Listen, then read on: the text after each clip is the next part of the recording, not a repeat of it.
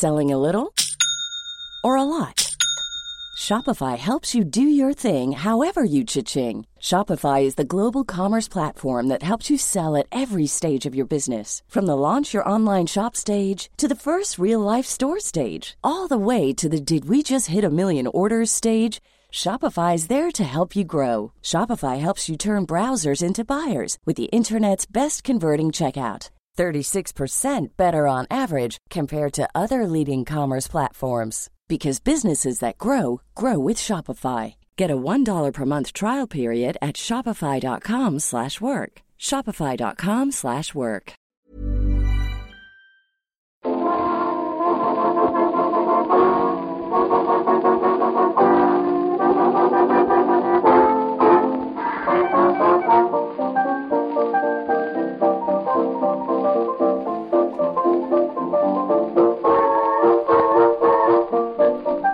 Muy buenas, amigas y amigos, bienvenidas y bienvenidos una semana más al podcast Reload, programa sobre videojuegos que hacemos desde anightgames.com.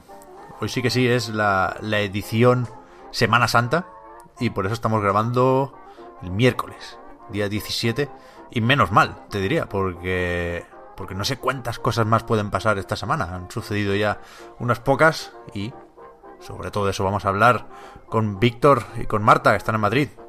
¿Qué tal? Pues muy bien, Pep, que la semana ha sido muy cortica y ahora vienen vacaciones. Es Ya que no ves. veas. Mejor semana. Ya ves, ya ves, ya ves. Fíjate la de cosas que han pasado y todavía queda que Jesucristo resucite. Así que, así que imagínate, imagínate. Eh, no, no he pensado por dónde empezar. ¿Qué, qué hacemos? ¿Orden cronológico o, o vamos con Play 5, que es lo que la gente, supongo, ¿eh? querrá, querrá escuchar? Bueno, empezamos por la Next Gen, ¿no? Vamos por unas next Vamos. gens. Que allí además no, estabas, Pep, nerviosito, nerviosito, ¿eh? Yo estoy, eh, yo vivo para esto, vaya, no, no os voy a engañar. No, llevaba mucho tiempo esperándolo y, y se, se ha abierto la, la veda. Esto es la auténtica pre-campaña. Tengo una cantidad de tópicos hoy que os, vais, a hartar de la, de la peor forma. Ayer, día 16, de una forma medio extraña, con una entrevista de Mark Cerny en exclusiva para Wired, Sony empezó a hablar de lo que suponemos que se llamará PlayStation 5. Ellos todavía no le ponen nombre. Tenemos que hablar de la siguiente consola de Sony o de la máquina de nueva generación de Sony. Pero vamos a decir PlayStation 5 porque ya nos entendemos. Y eso, el, el bueno de Cerny, que repite como arquitecto del hardware, estuvo dando unos cuantos detalles. O sea, no, no fue un anticipo de estos de nos estamos guardando casi todo lo gordo, sino que, que tenemos información sobre los componentes, por ejemplo. La CPU es de AMD, basada en la tercera generación de Ryzen, que contiene 8 núcleos con microarquitectura Zen 2 de 7 nanómetros. OK. La gráfica, la GPU, es eh, hecha medida, digamos. No, no, no parece que tenga un equivalente exacto en el mercado del PC, pero será de la familia Navi y compatible de alguna forma con, con ray tracing. O sea que parece que la cosa es bastante puntera. Yo, yo me pierdo con, con esto, hace mucho que no me monto un ordenador, pero creo que el dato curioso que se comentaba ayer eh, es que, que esto no está a la venta todavía, ¿no? Para, para comprarlo tú, para montarte un ordenador. Quiero decir que sabemos qué es esto, ¿no? Vemos la hoja de ruta de AMD y reconocemos eh, estas piezas, pero eh, ahora mismo no, no las puedes comprar. Con lo cual, cuando salga la consola, que solo sabemos que no será en 2019, igual no son piezas tan viejas como podríamos suponer, ¿no? Creo que creo que apunta alto en ese sentido, PlayStation 5. Después, el, titular principal quizá es que será retrocompatible con PlayStation 4. Ya veremos si solo con lo digital, si también podrás meterle el disco y lo va a leer, porque sí tendrá un lector y sí seguiremos teniendo aquí formato físico. No sé si Blu-ray, no nos han dado detalles aquí, pero, pero en ese sentido parece que es una apuesta medio conservadora Y a mí, os lo adelanto, me, me- me parece bien, me gusta que así sea. Otro cambio importante vendrá con, con el disco duro, algún tipo de SSD con un ancho de banda mayor a cualquiera de los que está disponible hoy en día de nuevo para ordenadores. Aquí, para muestra, un botón. Se ve que el Cerny tenía una PlayStation 4 Pro con el Spider-Man. Se hizo un viaje rápido, tiempo de carga de 15 segundos. Lo mismo en un Dev Kit de PlayStation 5. De ahí que, que- que se confirmara la retrocompatibilidad en principio. Eh, 0,8 segundos. ¡Bam! El futuro era esto. Está muy bien. Y poquito más, de momento. O sea, también se dijo que sería retrocompatible o que podríamos usar la versión actual de PlayStation VR, ¿no? El, el- el modelo de PlayStation 4. Cabe suponer que habrá una nueva versión del casco para PlayStation 5, pero no se, no se confirmó eso. Y, y algo del audio 3D parece que también tendrá algún tipo de, de componente para ayudar con el sonido y que será todo muy, muy envolvente con los auriculares. Siguen faltando piezas clave para dar forma a todo esto, por supuesto. El precio y la fecha quizás lo más importante. Pero... Pero a mí me, me parece ilusionante esto en tanto que no hay malas noticias, creo yo, ¿no? Lo leo y digo, vale, lo, lo esperable. Tardará más o menos, será más o menos caro, pero yo creo que es lo, lo que tocaba. Pues, Pep, yo, es que como soy lo, lo opuesta a ti en todos los sentidos, a mí estas cosas me agobian un montón, porque para mí es como, vamos a ver, eh, mi Play funciona perfectamente. Yo no... O sea, que quizás es porque yo tampoco soy de juegos de super mega gráficos y tal, pero a mí me hace el apaño y puedo jugar al Detroit, que lo veo así como algo como más fotorrealista y tal, y puedo jugar después a juegos más pequeñitos y yo qué sé. Entonces, yo lo, como lo veo es, eh, mi Play va bien y funciona y no tiene ningún problema.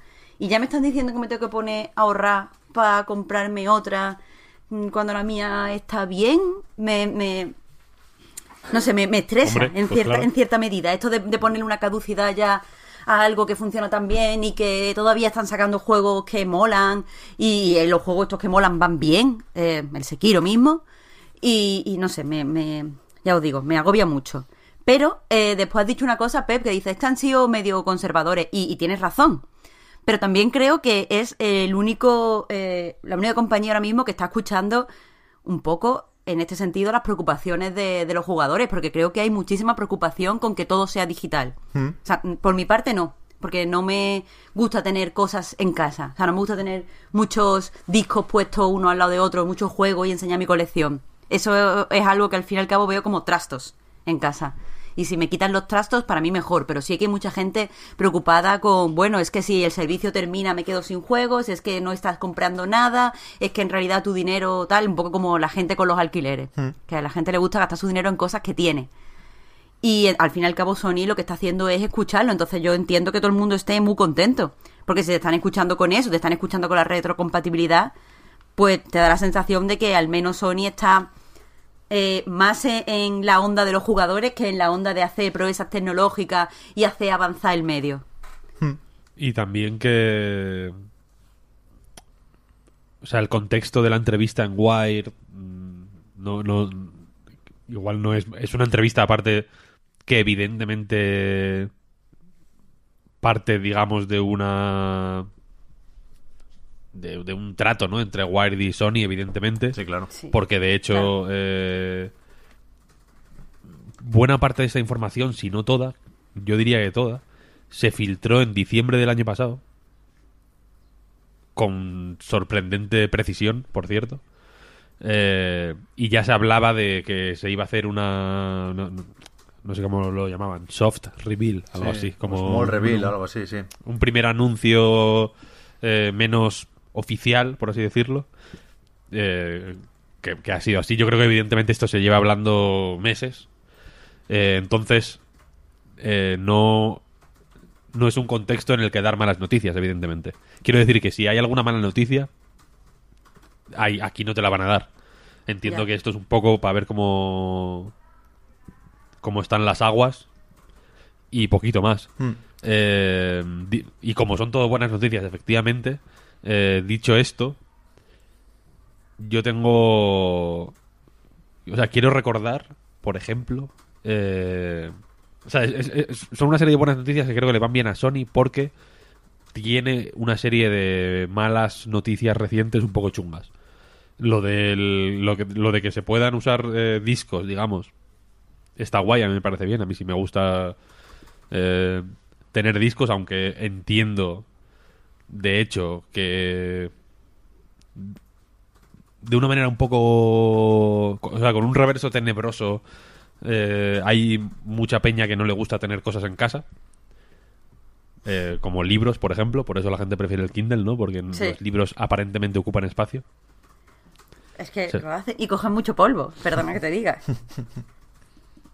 Marta, Y son incómodos para leer en la cama. del polvo venimos, en Joder, polvo nos convertiremos. Mira, con, e- con esa filosofía no se puede discutir de nada, Víctor. por hablarte bíblicamente. Pero bueno, la cosa. eh, que merece la pena recordar que, por ejemplo, los discos no nos han salvado de que dentro de cinco años, cuando queramos jugar al Drive Club, en la Play 5, por ejemplo, sea un puto Drive Club sin lluvia siquiera. Claro. No llueve. En el Drive Club no llueve ahora porque, porque, porque el disco no en realidad al final no, no te salva de nada, quiero decir. Eh, ayer, por ejemplo, se anunció la versión física de Minute. Pequeña noticia SideQuest. Eh, y en- entre lo- en los puntos, digamos, clave, ¿no? En plan, que incluye el juego, stickers, tal, no sé, no sé cuál. eh, venía que es la última versión. O sea, que, que el, el minute que viene, digamos, en la edición física ya viene parcheado. mm, O sea, es el, el juego tal cual te lo puedes bajar en Steam ahora, ¿no? O en, o en Play o en Switch. Y.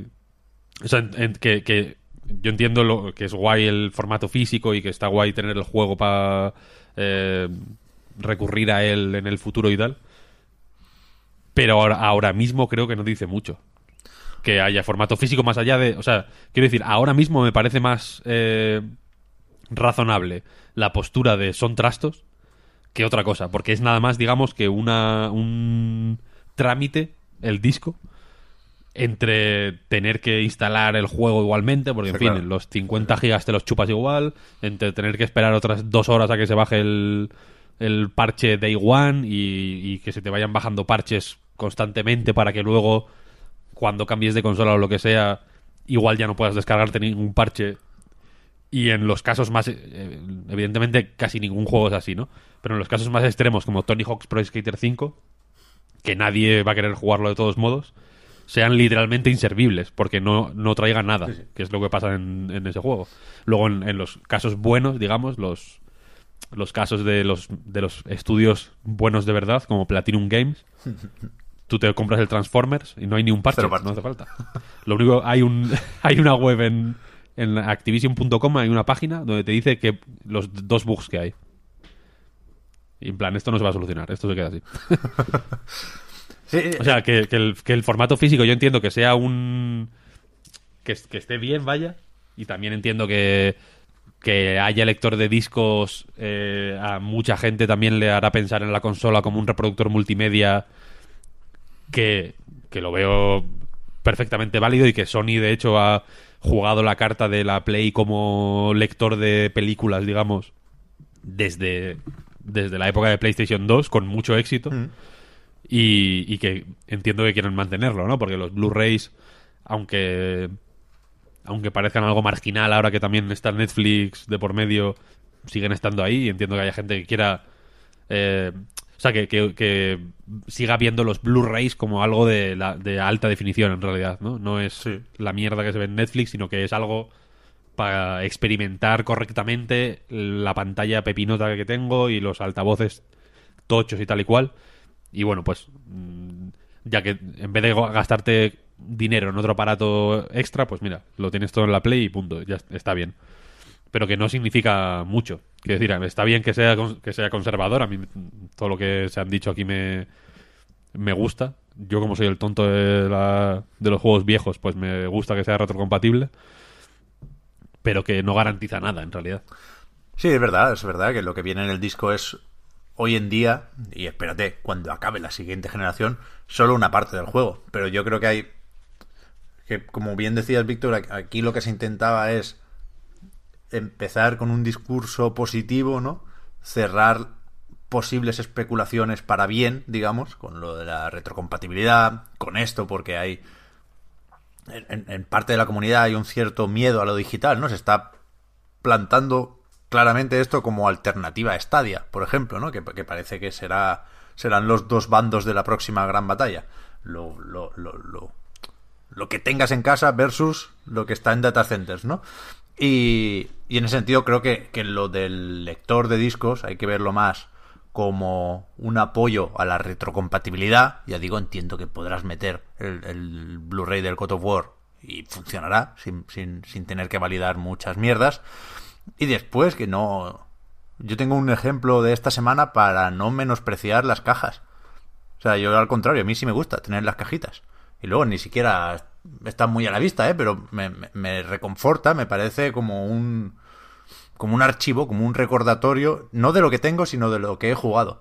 Y esta semana, y a ver si tenemos tiempo para comentarlo, aunque sea rápidamente, a mí me ha jodido tener que comprar el Dreams Early Access en digital, claro, por, por el hecho de que no hay otra con el acceso anticipado, ¿no? Pero el, el, simple hecho de no poder comprar Dreams en físico en este lanzamiento, entre comillas, me, me ha hecho sentir mal, me, me, ha hecho sentir que perdía derechos como consumidor, ¿sabes? O sea, estoy exagerando un poco, ¿eh? pero la, la sensación la tuve de, coño, que me, me gasto 30 pavos ahora y, a lo mejor en septiembre o cuando coñe salga la 1.0 me tendré que gastar 50 más en, la versión física porque lo quiero físico, porque me gusta la caja y más la del Dreams, que seguro que será súper bonita.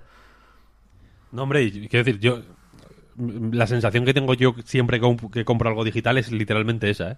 de, pensar que no estoy comprando nada en realidad. Mm. A mí me gusta mm, tener la caja porque aunque sé, de hecho, que efectivamente es pues en fin, un paso intermedio ahí un poco cutre entre, entre tener y no tener. Eh, si no es que si no tengo un objeto, digamos, me, me cuesta por ejemplo, el Sekiro, ¿no? Eh, mucha gente se lo compró en, en digital para que a las 12 de la noche mm. se desbloqueara y, empezara a jugar antes, no sé qué. Pues como es que yo no puedo, yo no puedo. O sea, no, no, si, no me voy a gastar 70 pavos en en, en, archivos, ¿no? Que al final es lo que estoy comprando con el, con el disco, pero porque aparte el, en la mejor tradición de Activision, el interior de la caja de Sekiro es eh, para colgarte, vaya, de un árbol, pero... porque son como... Es el Eula, ¿no? O algo así, es una, es una cosa infernal. Pero que, pero que entiendo que hay ahí una fricción yo qué sé, igual es una cosa de, de, no querer avanzar, yo que sé. Luego hablaremos del de Xbox, que, que sí que quieren avanzar, entiendo. Pero que, que, yo a mí me cuesta, vaya. Hmm. Pero al mismo tiempo, eh, vaya, creo que es importante cuando se habla de estos temas empezar a pensar en el disco de otra manera, porque hasta ahora se ha digamos que se ha celebrado lo físico como una manera de conservar los videojuegos y tal y cual. Y, y es que no es así. y, y, en casos... Sea, que no hay que irse a un caso muy rebuscado de un juego en concreto, que tal, no sé qué, sino que juegos first party de Sony mismo eh, ya tienen una serie de problemas graves si no, si no tienes la versión más actualizada eh, vía digital. Sin duda, sin duda. Yo creo que es que esas de las buenas noticias que deberían quedarle por dar a Sony, ¿no? Creo que tiene que explicar muchas cosas sobre el funcionamiento de la nueva PlayStation Network, de mm, el propio PlayStation Now, ¿no? Antes decíamos lo de Stadia, se mencionaba también en la entrevista con Cerny y decían que ellos eran pioneros en la nube con PlayStation Now. Hasta cierto punto tiene, tiene razón, no, no nos ha convencido, pero pero sí que están también en ese terreno. O sea, ya lo decíamos creo que la semana pasada o la anterior, que, que tiene muchos frentes abiertos, que, más o menos la, la, toca en, todos los lados, ¿no? Y, y, en ese sentido, pues hay que, durante, ya veremos cuánto tiempo, porque a mí, eh, esto me hace pensar en un lanzamiento de PlayStation 5 y, luego, luego especulamos sobre todo eso, ¿eh? pero más tardío de lo que yo me esperaba, ¿no? Porque se da a entender que pocas desarrolladoras tienen los kits de desarrollo, que algunas cosas pues todavía las están ajustando. Yo creo que viendo estos componentes tiene sentido, sobre todo con lo de los discos duros, por ejemplo, esperar e intentar si, o sea, intentar ver si retrasando un poco la fecha baja el coste de fabricación, porque baja el precio de ese SSD. Ya veremos, es complicado. O sea, la información esta se puede traducir en, en un cacharro, en un pisapapeles de muchas formas distintas, ¿no? Ayer había quien, quien, quien se centraba mucho en la frasecilla de será compatible con 8K. Esto no quiere decir que esté el Cerny otra vez prometiendo la luna y diciendo que todo irá a 8K nativos. No, no. Esto puede decir, quiere decir que, cuando enchufes tu PlayStation 5 a una tele 8K, algo tendrá en cuenta. A lo mejor solo los menús, ¿eh? A lo mejor escala de una forma más o menos apañada, pero, pero en absoluto será esto 4 o sea, 8K nativos, 4K y gracias. Y, a ver cuántos juegos van a 60 frames, ¿eh? Que, que evidentemente lo de concretar nos va a llevar un buen tiempo. Y yo, yo creo que mucho. A mí se me va a hacer muy dura la espera, ¿eh? Y sobre todo que también para. eh, para pensar en, este, en, el- en ese tipo de promesas de pues los juegos irán a tal y cual, porque también se, se, se saca a colación mucho que con PlayStation 3 ya todos los juegos iban a ir a 1080 y a 60 Sí, frames, ¿no? sí, es, sí. algo, que lleva, es algo que lleva ocurriendo constantemente. Pero merece la pena pensar que no es algo ni que dependa de Sony, en realidad. En el sentido de que ellos pueden tener una máquina, digamos que pues que efectivamente, o sea, hay juegos que van a 1080 y 60, pero pero evidentemente depende de, la- de los estudios, depende de mil cosas, ¿no? Eh, la propia Sony evidentemente tampoco eh, o sea, también depende de las prioridades que tenga cada, cada, cada proyecto, incluso los first party, vaya. Eh, pero que hay que verlo como una sugerencia más que como un, algo que vaya a misa, ¿no? Evidentemente, por, por mucho que que, que todo esté montado, digamos, para que más o menos sea posible hacer eh, la mayoría de juegos de tal manera, no... O sea, que, que creo que, es, que no es realista pensar que, que aunque digan, incluso si ahora, si con el Play 5 dicen 1080-60 en todos los juegos, me parece poco realista pensar que van a ser 1080-60 todos los juegos. En Play 5, ¿eh? Quiero decir. Porque pueden pasar mil cosas. En, en, en, cualquier juego, Sí, quiero sí, sí, decir. por supuesto. Y no digamos ya 4K. Está claro, está claro. Sobre... Es que no, no sé si entrar en mucho en esa filtración, Víctor, porque es verdad que, que es jugosa porque todo lo que se dice en Wired efectivamente estaba ahí, pero no sé cómo de fácil era predecir esto Yo te digo- en, en diciembre, ¿sabes? O sea, lo, de, lo del Navi digo- y el Ryzen y tal, pues yo qué sé, no, no había muchas más alternativas, ¿no? Sabíamos que iban a seguir con AMD. Sabíamos que había una intención de iterar sobre una arquitectura similar, parecida al PC, que permitiera retrocompatibilidad. PPP. O sea, esto en teoría, en, teoría no, vaya, esto viene de alguien que dice trabajar en un estudio independiente que colaboraba con una editora en el desarrollo de un AAA eh, para esta nueva generación.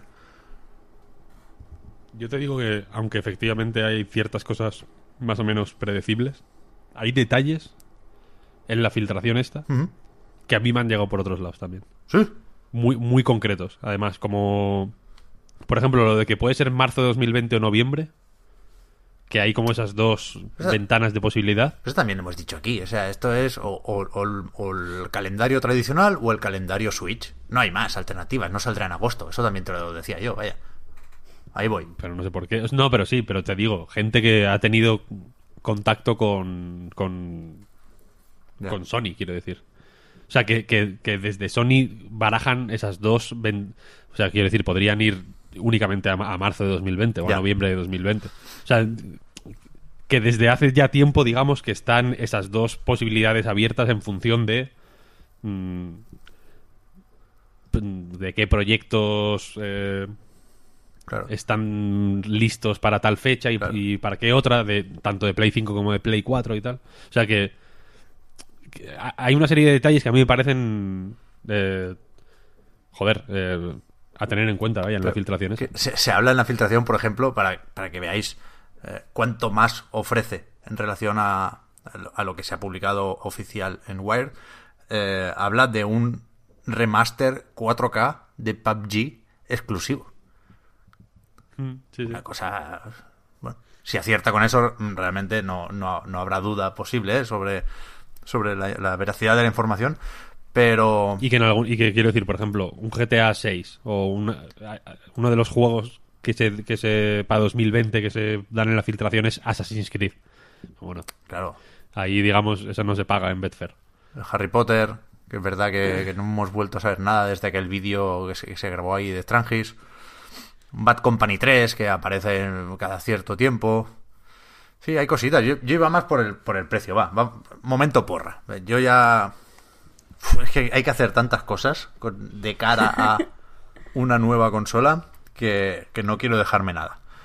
Yo creo que es difícil hacer la porra ahora porque, como decía el Víctor, eh, eh, puedo entender o me es fácil creer que tienen dudas sobre el lanzamiento porque es verdad que hay que encajar como mínimo tres cosas, ¿no? Que son el coste, el precio y los juegos de lanzamiento, ¿no? Y, y- y- también en Wire se dice que el cambio o la transición generacional será suave, en tanto que muchos juegos saldrán para ambas plataformas, para Play 4 y para Play 5.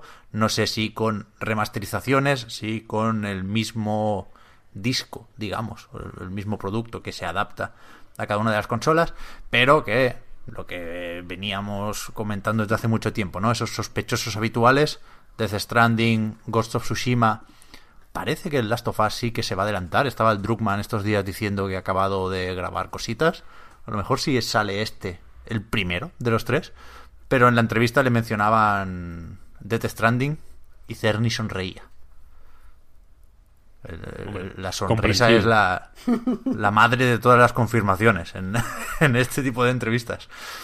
Y que aparte quiero decir, si yo ahora, si nos vemos tú y yo, Pep, por ejemplo, y yo te digo Death Stranding, tú sonreirías también. Hombre, por supuesto. Es imposible. ¿no? Que, eh, únicamente pensar en Death Stranding, digamos que te arranca una sonrisa. Y una lagrimilla. Claro, claro, unas, unas emociones muy complejas.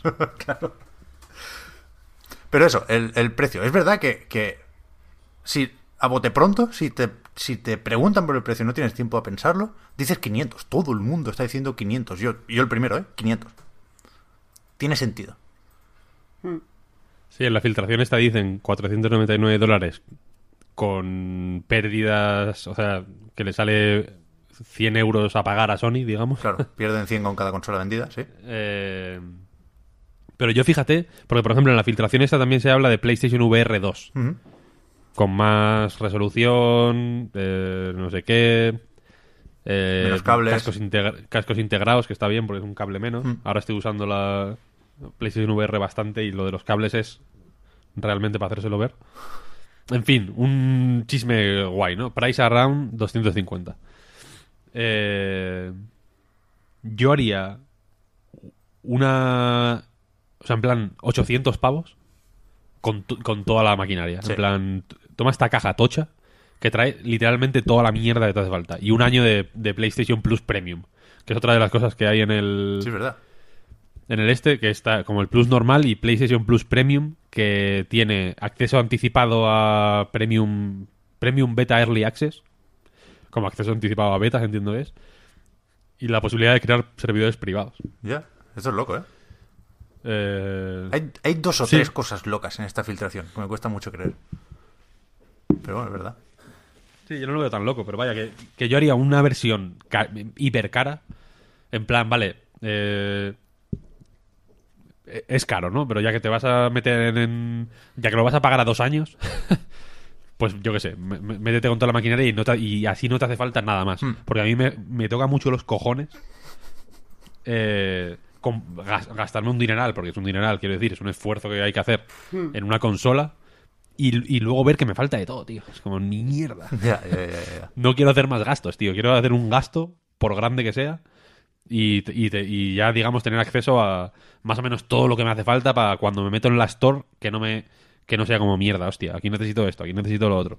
Tengo el PlayStation VR, pero este puto juego necesita los eh, los Wiimotes estos. Claro, hay, hay que reemplazar los moves ya. Hay que, hay que- necesitamos un control gestual nuevo para esto, sin duda.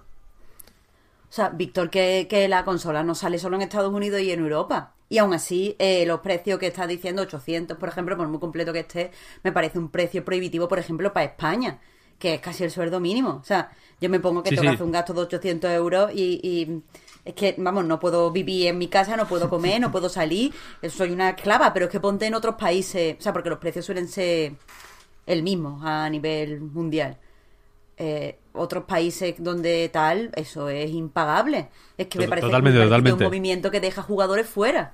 Yo lo que digo es que aparte de la versión básica, que haya que exista la posibilidad de, en plan, este es el paquete eh, completo. Sí, sí, sí. Esto es la, esto es todo lo que te hace falta. Yo estoy con Víctor. Y, y, y 500 pavos, pues es relativamente prohibitivo también. Sí, sí. Quiero Sí, decir que, yo entiendo que yo entiendo que, la, que el 99% de la gente que se compra una PlayStation 4 o una Xbox One o, o una Switch incluso eh, la financian.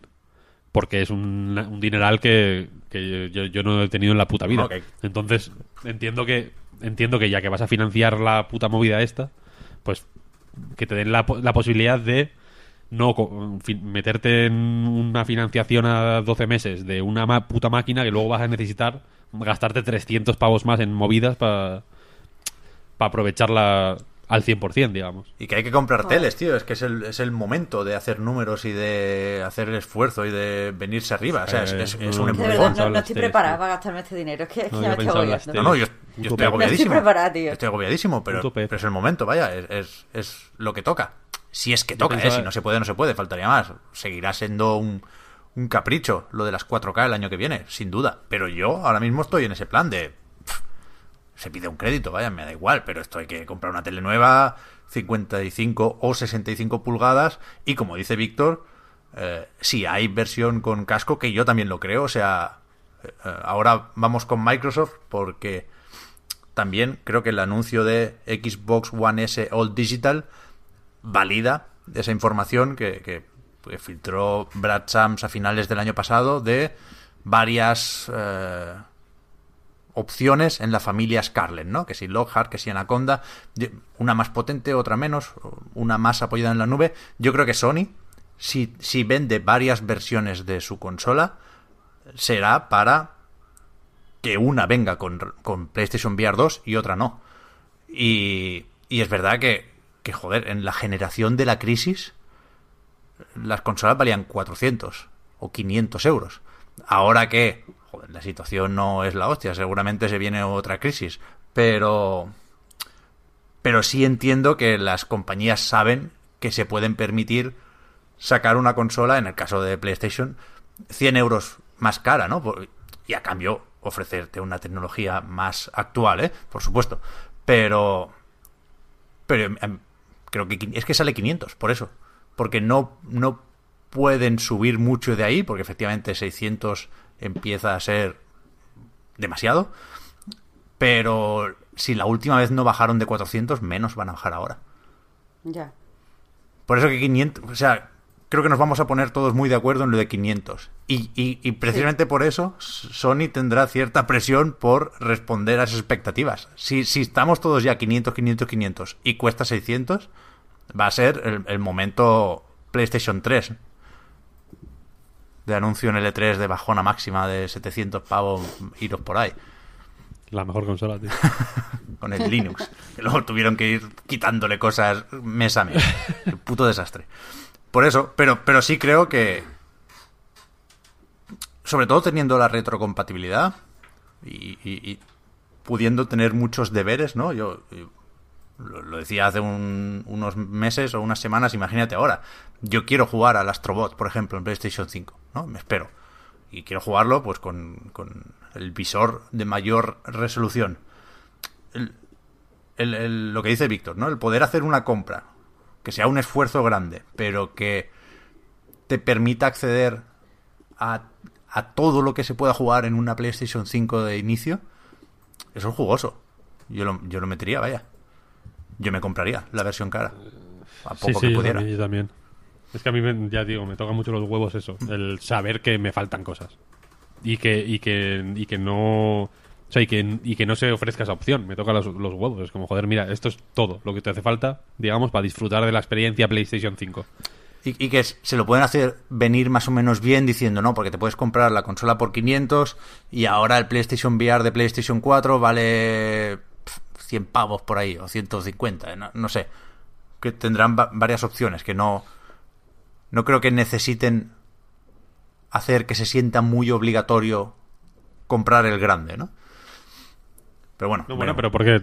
Pero todo lo que venga a mayores, que entiendo que puede, que puede ser eso, el PlayStation VR, por ejemplo, eh, también es una cosa un poco más de, de, de usuario hardcore, porque entiendo que el PlayStation VR no, a, a muchísima gente no le interesa. Claro. Y no, y no querrá tenerlo y, le- y es un trasto que, que le sobra. Pero a mucha gente yo entiendo que, que no, ¿no? Y sobre todo que la, propia Sony lo puede hacer venir bien en, en, el, en el sentido de, venga, os, ahora sí os damos un pack, digamos, porque esto, esto sí, esta sí ya es la experiencia que merece la pena, ¿no? Si, si te... Si la VR te hacía tilín, pero me habías leído que el casco era un poco mierder, que lo es, eh, y que era un poco... Estamos probando, ahora, ahora no estamos probando. Este, este es el casco bueno, ¿no? Que tiene pinta, de hecho, por lo que... Se, yo me fío 100% de la filtración. Para mí la filtración ya es eh, palabra de, de- de Dios. Eh, y yo que sé, parece un aparato bastante... O sea, que, que, que no solo resuelve a nivel técnico una serie de mm, puntos flacos que tiene el actual, que aún así me parece que es, que es perfectamente usable, vaya, Mm. eh, sino que también resuelve una serie de cosas poco prácticas, que un poco comunes a todos los cascos de realidad virtual, ¿eh? porque al final, yo que sé, el HC, HTC Vive, que es, que es como bueno, ¿no? Eh, hay que hacer un pifosti para utilizarlo, que es, o sea, que es, eh, eso sí que es prohibitivo, ¿sabes? Independientemente del precio, ¿no? Porque tienes que habilitar una puta habitación básicamente entera para él. Eh, y, y- y por lo que se dice en la filtración y por lo que entiendo que es hacia dónde va toda la VR, este será un poco más manejable, un poco Sí. más cómodo de, de- de utilizar, que es, que es una de las cosas que más urgencia tiene en la VR, entiendo. Sí, sí. Y sobre lo que decías, Marta, de, de... Coño, la PlayStation 4 va bien, ¿no? Ni, ni siquiera la Pro, la, la del primer día, como la que tengo yo aquí Sí, sí. en la mesa al lado. Es cierto, vaya, pero creo que primero ya, ya sabíamos que tocaba esto. Quiero decir, han pasado seis años casi desde el lanzamiento. Eso, eso ha sido un ciclo entre estándar y, y medio largo. Si no tenemos en cuenta las revisiones, que a mí me ha resultado muy fácil ignora- ignorarlas, ¿no? Eh, pero que, que primero que ya sabíamos que, que venía esto. Segundo, que parece que nos, nos están avisando con más tiempo de lo normal. Y tercero, que siguen quedando pues es- eh, ese trío calavera, ¿no? El Last of Us, el Death Stranding y el Tsushima, como mínimo. También Days Gone, también Dreams, también lo muchísimo que quede por llegar de third parties. Quiero decir que, que es verdad que, que solemos pecar de ansias, yo el, el- el puto primero, sin duda, pero que no, que no se acaba PlayStation 4. Yo tengo la cabeza en otro lado, pero, pero que, que un año bueno le queda a esta plataforma, mínimo. Y que, y que todo está dentro de, de la historia de siempre, ¿no? De, de lo normal, del business as usual. No, no, si desde luego hay un componente psicológico, eh, mm, quizá el, el social, que es el hecho de, de decir, uff, el dinero, a ver si di esto, si me la compro y la puedo deducir como gasto que necesito para trabajar de autónomo, ese, ese tipo de cosas social que, que- que creo que le pasa a todo el mundo, a ver cómo la financio, en mi trabajo cobro tal, a ver cuándo me la compro, vamos a estar pendientes, Sí. pero también hay cierto componente personal de decir, coño, qué rabia me da el puto capitalismo Ya, que me haga ya, gastarme dinero con- con- cuando hay una cosa que funciona. Es un- que es algo que me molesta. Es un pico de IVA, ¿eh? El pack con la PlayStation VR, no lo había pensado, verdad. Claro, tío, sí, vamos. Yo llamo a mi asesor día uno, rollo, mira, este es el anuncio, Mi asesor, que por cierto escucha el reloj, ¿sabes? Así que, que, que lo vaya pensando ya. Que a ver cómo me puedo deducir esto como gasto Se lo dices, de, se lo dices en el podcast, ¿no? Le mandas mensajes directo del podcast ya. Oye, que hay que ir echando la declaración. Es que me lo, me lo dijo el otro día que escuchaba el podcast, tío. Entonces, pues que... Jaime, porfa, que vaya mirando eso. Ya, no, yo pero... nunca me deduzco estas cosas, tío. Qué, qué puto fallo. No, no, yo tampoco, ¿eh? Me compré el portátil y me enteré mucho después que podía haber hecho esto. O sea, que, que, mm, que la gente tenga eso en mente. Si trabaja en cosas así digitales, que se puede deducir eh, cosillas. Yo lo pensé también tarde el micro para grabar, que también lo podía haber, haber Mm. puesto como un gasto que necesito para mi trabajo. Pero, vamos, que eso es lo de menos. Sí, el sí. caso es que está también eh, mi, mi mentalidad mm, propia de decir, joder, ¿sabes? Hacen una cosa que funciona y, y ahora me tienen que hacer otra y que la tengo que comprar porque por mucho que yo pueda mm, retrasar la compra, eh, no la voy a poder retrasar dos años. La voy a poder retrasar año y medio, eh, si eso. Y, y eso hay que cambiarlo y funciona y tengo que meter ahora la PS4 en un cajón o, o prepararme para meterla en un cajón cuando es una máquina que está bien. O el plan renove, Y- o sea, si es retrocompatible, Sí, para el game que se va. Sí, sí. Pero aún así eso, el, el tener que comprar cosas cuando lo que tengo ya está Ya, bien, ya, ya, está claro, está claro. me fastidia. Está claro. Pero bueno, yo no sé qué más decir. Yo est- de verdad estoy ilusionado. Insisto, no porque sea PlayStation 5 en concreto, ¿eh? sino porque. Bueno, es ese momento de. El pistoletazo de, salida de la información sobre la nueva generación. Que, que es. Que insisto, ¿eh? que es lo que tocaba. No, no- sabíamos ya que 2019 iba a ir de esto. Y me jode, puestos a comentarlo todo, que en el E3 no, no vayamos a, a- a ver la. ¿No? La, la, la, la puesta de largo es demasiado utópico, ¿no? Pero me tengo que, ver, que limitar Pep, yo también. Pero, pero eso, que no veamos una, una puesta en escena tradicional con Sony y Microsoft presentando su nueva generación, cada uno la, la suya, me jode un poquito. Pero bueno, ya, ya veremos cómo decide ir informando sobre el tema PlayStation. Estaba el Yoshida ayer también, que puso, ¿viste, Víctor, el Twitter, o sea, el tweet que puso Yoshida? Que era como el, como el Enzo de. Bayonetta. Ah, ¿no? ¿Cuál? El What a Day. Ah, What a Day. Sí, sí.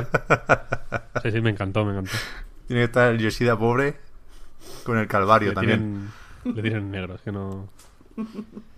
Ahora, si quieres, vamos all digital, Sí, sí, sí, ya digo. hablando de más consolas. el, el mismo día, ayer por la noche, en un nuevo programa de Inside Xbox, se anunció lo que ya se había filtrado varias veces y que no, no había ningún margen para la sorpresa. Una Xbox One S sin lector de disco, All Digital, también en España la llaman All Digital, no, han traducido el nombre, digamos. Y, y que será 50 euros o dólares más barata que la One S. Aquí hay un baile de cifras importante porque el precio oficial de la One S son 2,99, creo recordar, y este eh, 2,30 euros en, en- en la nota de prensa decían aquí, con lo cual 70 euros casi, no 50, 70. ¿Qué pasa? Que las tiendas luego hacen sus packs y hacen sus ofertas y eh, es, es muy fácil encontrar una One S con un juego por 200, una One S con lector, ¿no? Con lo cual veremos si, si la, la rebaja de la All Digital tiene en cuenta eso, ¿no? Y, y- la, la encontramos pronto alrededor de 150 euros o- o se tiene en cuenta ese precio recomendado o ese precio oficial, ¿no? En cualquier caso, a mí me parece me parecía un producto para ser agresivos con el precio, ¿no? Porque esto, por cierto, viene con no, no lo digo porque lo doy por hecho porque estaba en la filtración, pero viene con eh, Minecraft, Sea of Thieves y Forza Horizon 3 y se hace coincidir con la, promoción esta de tres meses de Game Pass por un euro, ¿no? Eh, Va, van pegados, digamos, eh, esta consola digital con el Game Pass, que de hecho también se anunció ayer el Game Pass Ultimate, que es Game Pass más Xbox Live Gold por 15 euros al mes. Y, y eso, el, el empuje hacia lo digital de Microsoft, que no sé si se mantendrá en la nueva generación o qué, pero que, que eso, Xbox One se, se despide con, con la propuesta que debería llegar a esa parte del público potencial, que no es poca ¿eh? todavía, que, que, no ha dado el salto a la nueva generación, ¿no? Y que, que está esperando a que le cuadren los números, ¿no? Con lo cual, eh, 150 euros o dólares, espérate al Black Friday y a ver cómo, cómo revientan la banca ahí. A, ahora mismo, esto sale el 7 de mayo, no me parece un, un chollo, algo como para ir de cabeza, pero creo que en algún momento del año lo será, o, o lo intentará ser. Mm. Y que Sí, habrá que esperar un poquito. a mí, de hecho, eh, la previsión de estas ofertas, como la que decías del Black Friday, vamos, de hecho, la primera que pensé, es lo que, lo que me tiene atenta. O sea, yo que no tengo Xbox y nunca he tenido ninguna consola de Microsoft, creo que esto va a ser lo que me va a hacer comprar a primera. Porque me parece que, no sé. O sea, llevo un tiempo pensando, tío, es que tendría que comprarme una Xbox y mirando en, los, en las tiendas de segunda mano y tal. Pero como de hecho me gusta esto de que sea todo digital, mm, creo que voy a poder pillar un precio que es una tontada por la consola de primera mano y tal. Yo, yo voy a picar, desde luego. ¿Por qué no?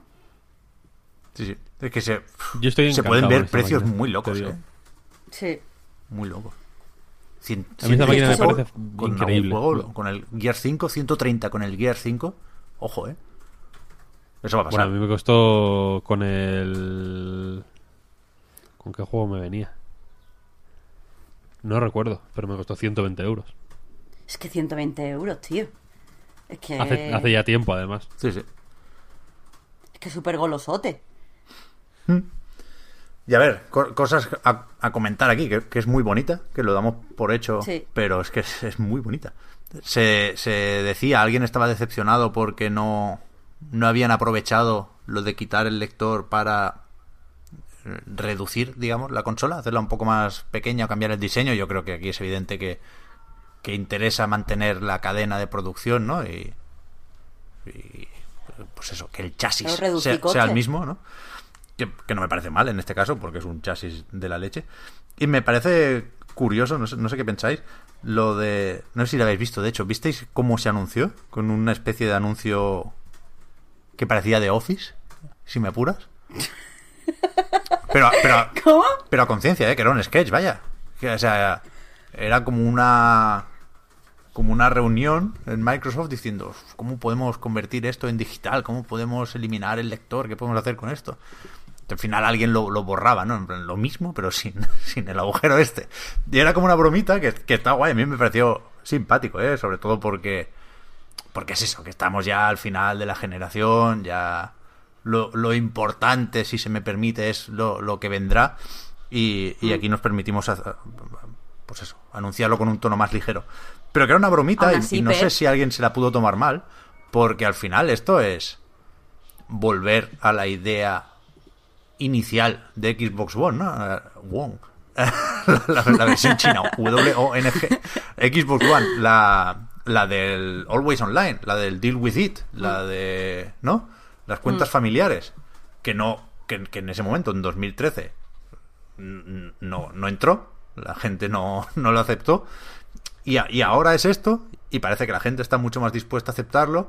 Y no sé hasta qué punto hay un, un poco de rintintín de te lo dije, de al final tenía yo razón por parte de Microsoft, diciendo, pues si al final lo, lo digital no, no es ningún problema. Yo, yo soy poco amigo de esto, porque al final, vale que te ahorras 50, 60 euros o dólares que, que te los acabas ahorrando también muy deprisa si compras en físico en vez de en digital, ¿eh? pero bueno, ese es otro tema.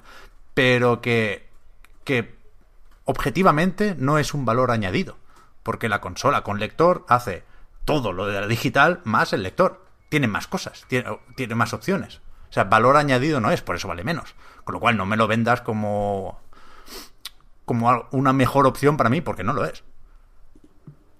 Hombre, es una mejor opción para, para alguna gente. Ya, ya, sí, digo ¿no? se ahorran ese dinero. no Eh. sé.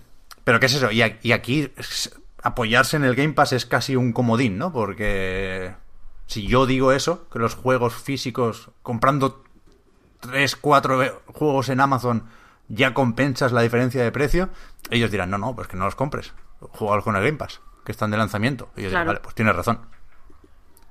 Y además no compras en Amazon. Bueno, vale, sí, en el Carrefour están, también, bien también. Que a ver, que a ver, que no es por ponerte la puntillita. Que sí, quiero que sí, decir que hay gente como a mí que eso nos, nos motiva. O sea, quiero decir que, que creo que, que Microsoft, iba a decirlo antes con lo del sketch, que no he visto, pero lo voy a ver nada más acabemos, está haciendo eh, un esfuerzo muy interesante en publicidad. Mm, ¿Sabes? sí, a mí sí, sí. creo que nunca me ha conseguido eh, llamar Microsoft porque su publicidad siempre era muy agresiva y muy... Es que no sé si es la palabra, pero vacilona. Muy chula y muy machota. Sí, bueno, de, Y de- Gears y Halo es, es lo, es, es lo que Claro. lo que vende, sí, sí. Claro, y últimamente eso está cambiando. Está haciendo una, una serie de campañas donde todo es más amable y apela a todo el mundo y tal. Y creo que, que este tipo de, de decisiones de venga digital, de puedes hacerlo así y puedes jugar en el Game Pass y esto es para ti, a mí me, me da la sensación de que es una publicidad más para mí y por eso me llama. Mm. Y en el mismo sentido entiendo que a ti te saque totalmente de la onda de Microsoft en este momento. Es que, sí, sí, voy a parecer aquí el abuelo cebolletas, ¿eh? Que tampoco... O sea, si en algún momento hay que pasarse al- a lo digital, pues nos pasamos, ¿no? Pero, pero que me, me, me pareció una provocación, entre todas las comillas que queráis, que en la, en la página oficial de la Xbox One S All Digital, como, como feature, como, como selling point, estoy hablando mucho en inglés, me cago en la leche, como, como eso, para vendértela, había un disco tachado. En plan, ac- acabemos con los putos discos. En plan, ¿pero qué os han hecho los discos? Por favor. Son súper bonitos, joder, sobre todo los de la Wii U. ¿Por qué no hay más discos con, con, con el canto ahí limado, tío? Ya. No sé, Qué lo del disco tachado, no, no lo entiendo. De verdad que no, que no lo entiendo. En plan, que está bien lo digital, pero tam- también está bien lo otro. Pero bueno, que insisto, O sea, eh, que al final que- esto se, se, se, se trata de vender una consola a quien todavía no la había comprado, por supuesto, y, y en ese sentido es una opción más y una, su- es una opción válida. Sí, sí, lo entiendo, eh, joder, guay. y conseguir diferenciarse, Pep, que al fin y al cabo, eh, bueno, estaba leyendo, es off topic, pero no es tan off topic, eh, Console War la semana pasada, y, y estaba, hay un capítulo donde dice que básicamente Sega eh, concentró todo su esfuerzo mm, mm, de marketing en hacer lo contrario de lo que hiciera Nintendo. O sea, si Mario era cándido, nosotros somos chulos. Si ellos son familiares, nosotros somos mm, para tíos universitarios tal. Si ellos son accesibles, nosotros somos difíciles. O sea, literalmente tenían eh, una serie de características identificadas en Nintendo y ellos se querían definir por ser las opuestas. Entonces, esto de defender lo digital mm, eh, con toda su fuerza por parte de Microsoft y de Sony diciendo, no, pues nosotros mm, vamos a tener lector de discos. Al fin y al cabo es lo mismo. Eh, Microsoft se quiere diferenciar por nosotros vamos a estar a la vanguardia tecnológica que ahora mismo en la nube, en lo digital, en lo no sé qué, lo no sé cuánto, y Mike y Sony, perdón, diciendo, bueno, pues nosotros vamos a hacer más continuistas, más clásicos, más Nintendo, entre comillas, mil millones de comillas, eh, porque lo que no nos da igual más la tecnología, sino que queremos estar en sintonía con el jugador o con lo que piden cierta parte de los jugadores. Al fin y al cabo es, es, es marketing, Sí, sí, es sí, sí. decidir cómo te diferencias.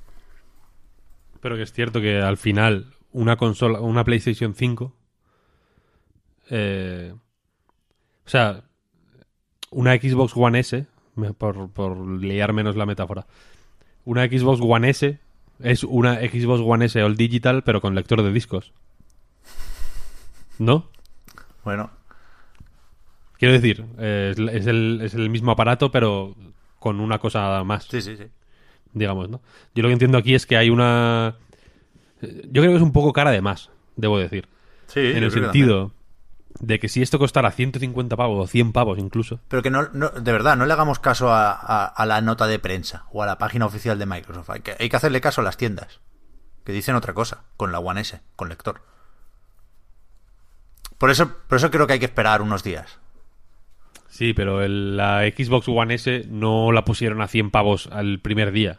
La Xbox One S se encuentra en un Alcampo, en un Carrefour, a, a 100 euros con tres juegos, cuando tienen que liberar stock porque aquí no se está vendiendo. Bueno, claro. Simplemente, y esto, y esto, esto es así, es la realidad. En el, el Carrefour donde compré yo precisamente la Xbox One, la original de hecho, no, no existía todavía ni la S ni la X. Eh, había un palé con un montón de, de consolas que tenían que, que liberar, pa- o sea, que tenían que quitarse de encima para liberar espacio en el almacén. Simplemente, quiero decir, no es ningún tipo de estrategia eh, Sí, sí. ideada de una forma muy tal por Carrefour. Es, bueno, eh, va a entrar otra mierda y tenemos que liberar espacio en el almacén, como podrían vender colchones, quiero decir. Eh, pero ciñéndonos, yo que yo creo que, que nos puede dar un poco más de pistas a la estrategia de Microsoft, que, es- que es entiendo quien tiene la última palabra al final.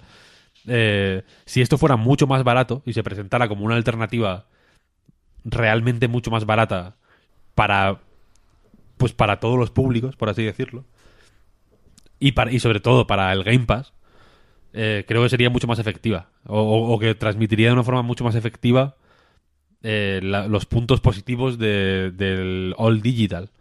Porque insisto que por 200... Quiero decir, si la tienes por 250 o por 280 tienes la misma, pero con lector de disco, eh, ya no por los juegos, vaya, sino por la versatilidad que te puede dar un lector de discos. Imagínate que te...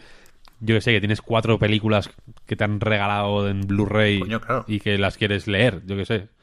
Para no, para, para tener algún aparato que- que- que te lea esos discos. Claro, en su momento cuando se anunció que PlayStation 4 Pro no leería Blu-ray, Microsoft sacó pecho con nuestra consola si reproduce Blu-ray. Por eso digo que, el, que, el- que yo entiendo que el... O sea, yo estoy... La consola esta me parece... De hecho, me parece guay que sea así como blanca nuclear, porque me parece la opción más higiénica para alguien que quiera tener una consola en el salón, pero no quiera el pifostio de, tener ap- aparatos que cogen polvo y que son ruidosos y, y que son medio feos y tal. Esta la veo como... Joder, eh, muy bonita y muy bien. Y de hecho, la experiencia de jugar eh, en una Xbox utilizando Game Pass con cierta frecuencia es infinitamente cómoda. Es muy difícil de transmitir eh, hablando o de recomendar a alguien la experiencia porque, porque, es, porque es mucho más cómoda y mucho más agradable de lo que de lo que se- de lo que me sale eh, explicar, vaya. Sí, sí, no, es, no. es guay realmente, pues mm, yo que sé, el fin de semana este que luego os contaré lo que me ha pasado, madre mía.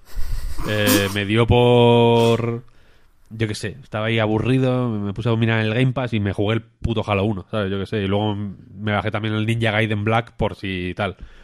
Son dos cosas que no habría hecho en la puta vida, pero que me salvaron el fin de semana perfectamente. Y a nivel.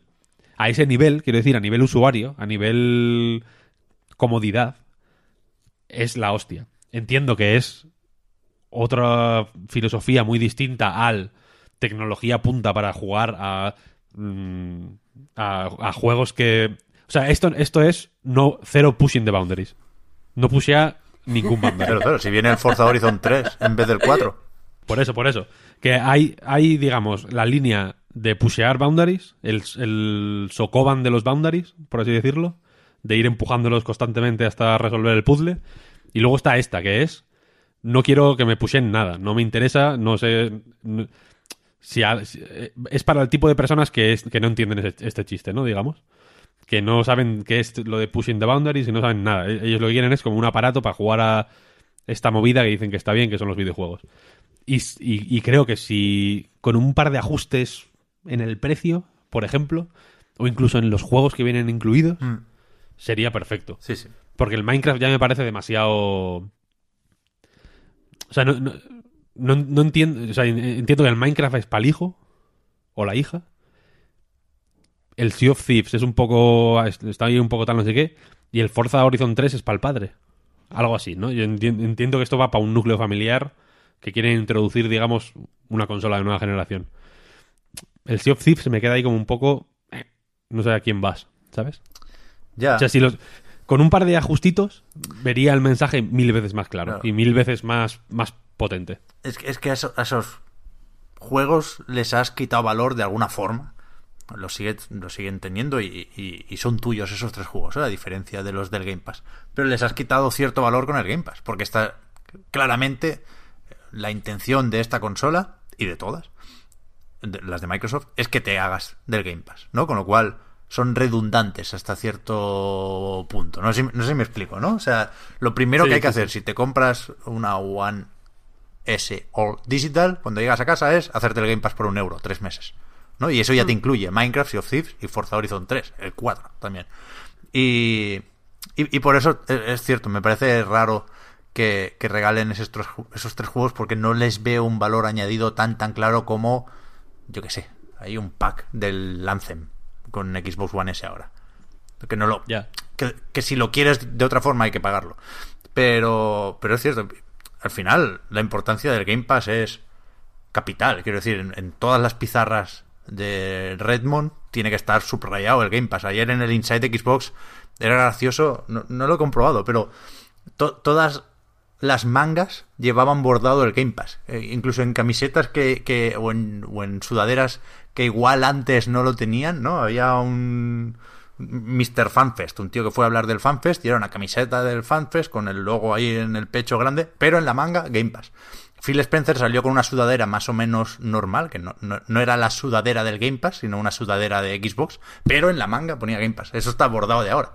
Eso está, ¿no? Es el producto estrella, incluso por encima de Xbox. Microsoft lo que quiere es que te compres un nuevo Xbox, pero te hagas el Game Pass. Y ahí vendrá lo de sacarlo para PC, que ya lo han, lo han dicho varias veces que, que- que están en ello, ¿no? Pero, pero es verdad, es verdad. Que, o sea, aquí la prioridad es ganar suscriptores. Suscribe, please.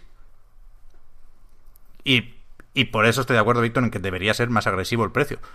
Y creo que lo va a ser. Muy, muy pronto, antes de lo que nos pensamos.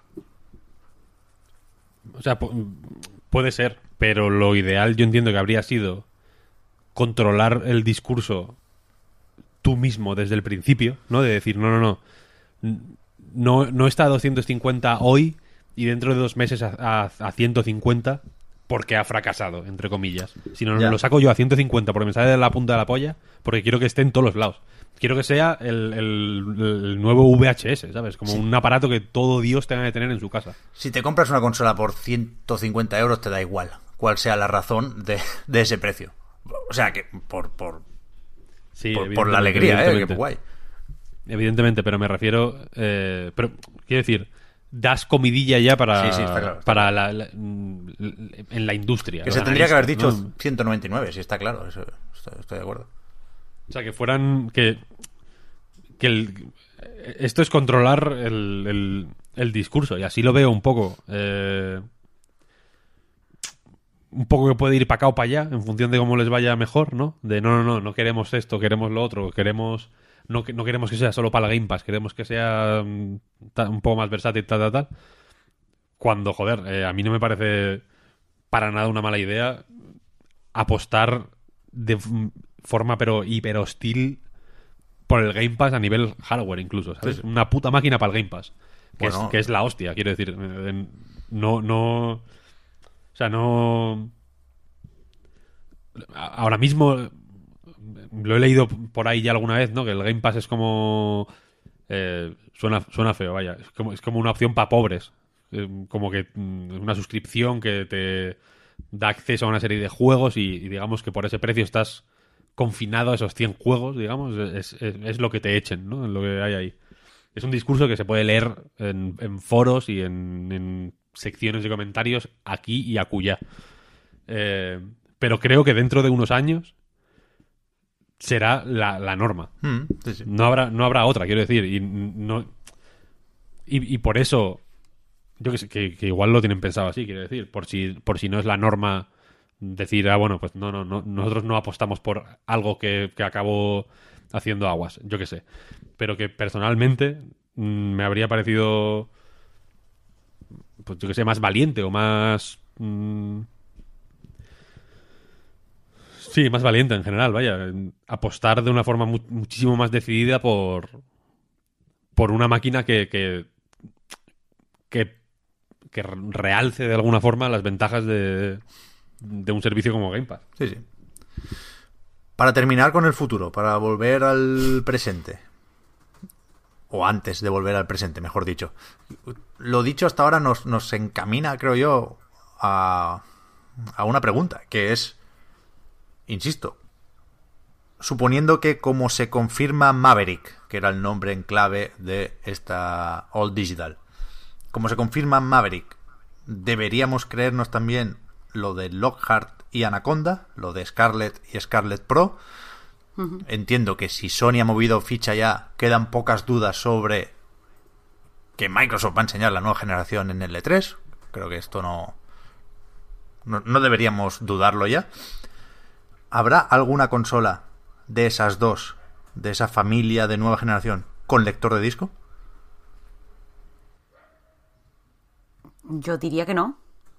O sea, quiero decir, en la gen- cada generación se supone que las compañías, las empresas, eh, apuestan por lo que ellos creen, o sea, por, por ser los que definen la generación. No sé si entendéis lo que quiero decir. Ya. Con cada generación tienen que decir, esta es nuestra propuesta, esta es nuestra apuesta, queremos ser los, mm, entre miles de comillas, ganadores o los que definen la generación o los que han triunfado Claro. si están dando tanto por saco de sin nubes, si digital, si no sé qué, ponerle un lector de disco es como confiamos pero no mucho.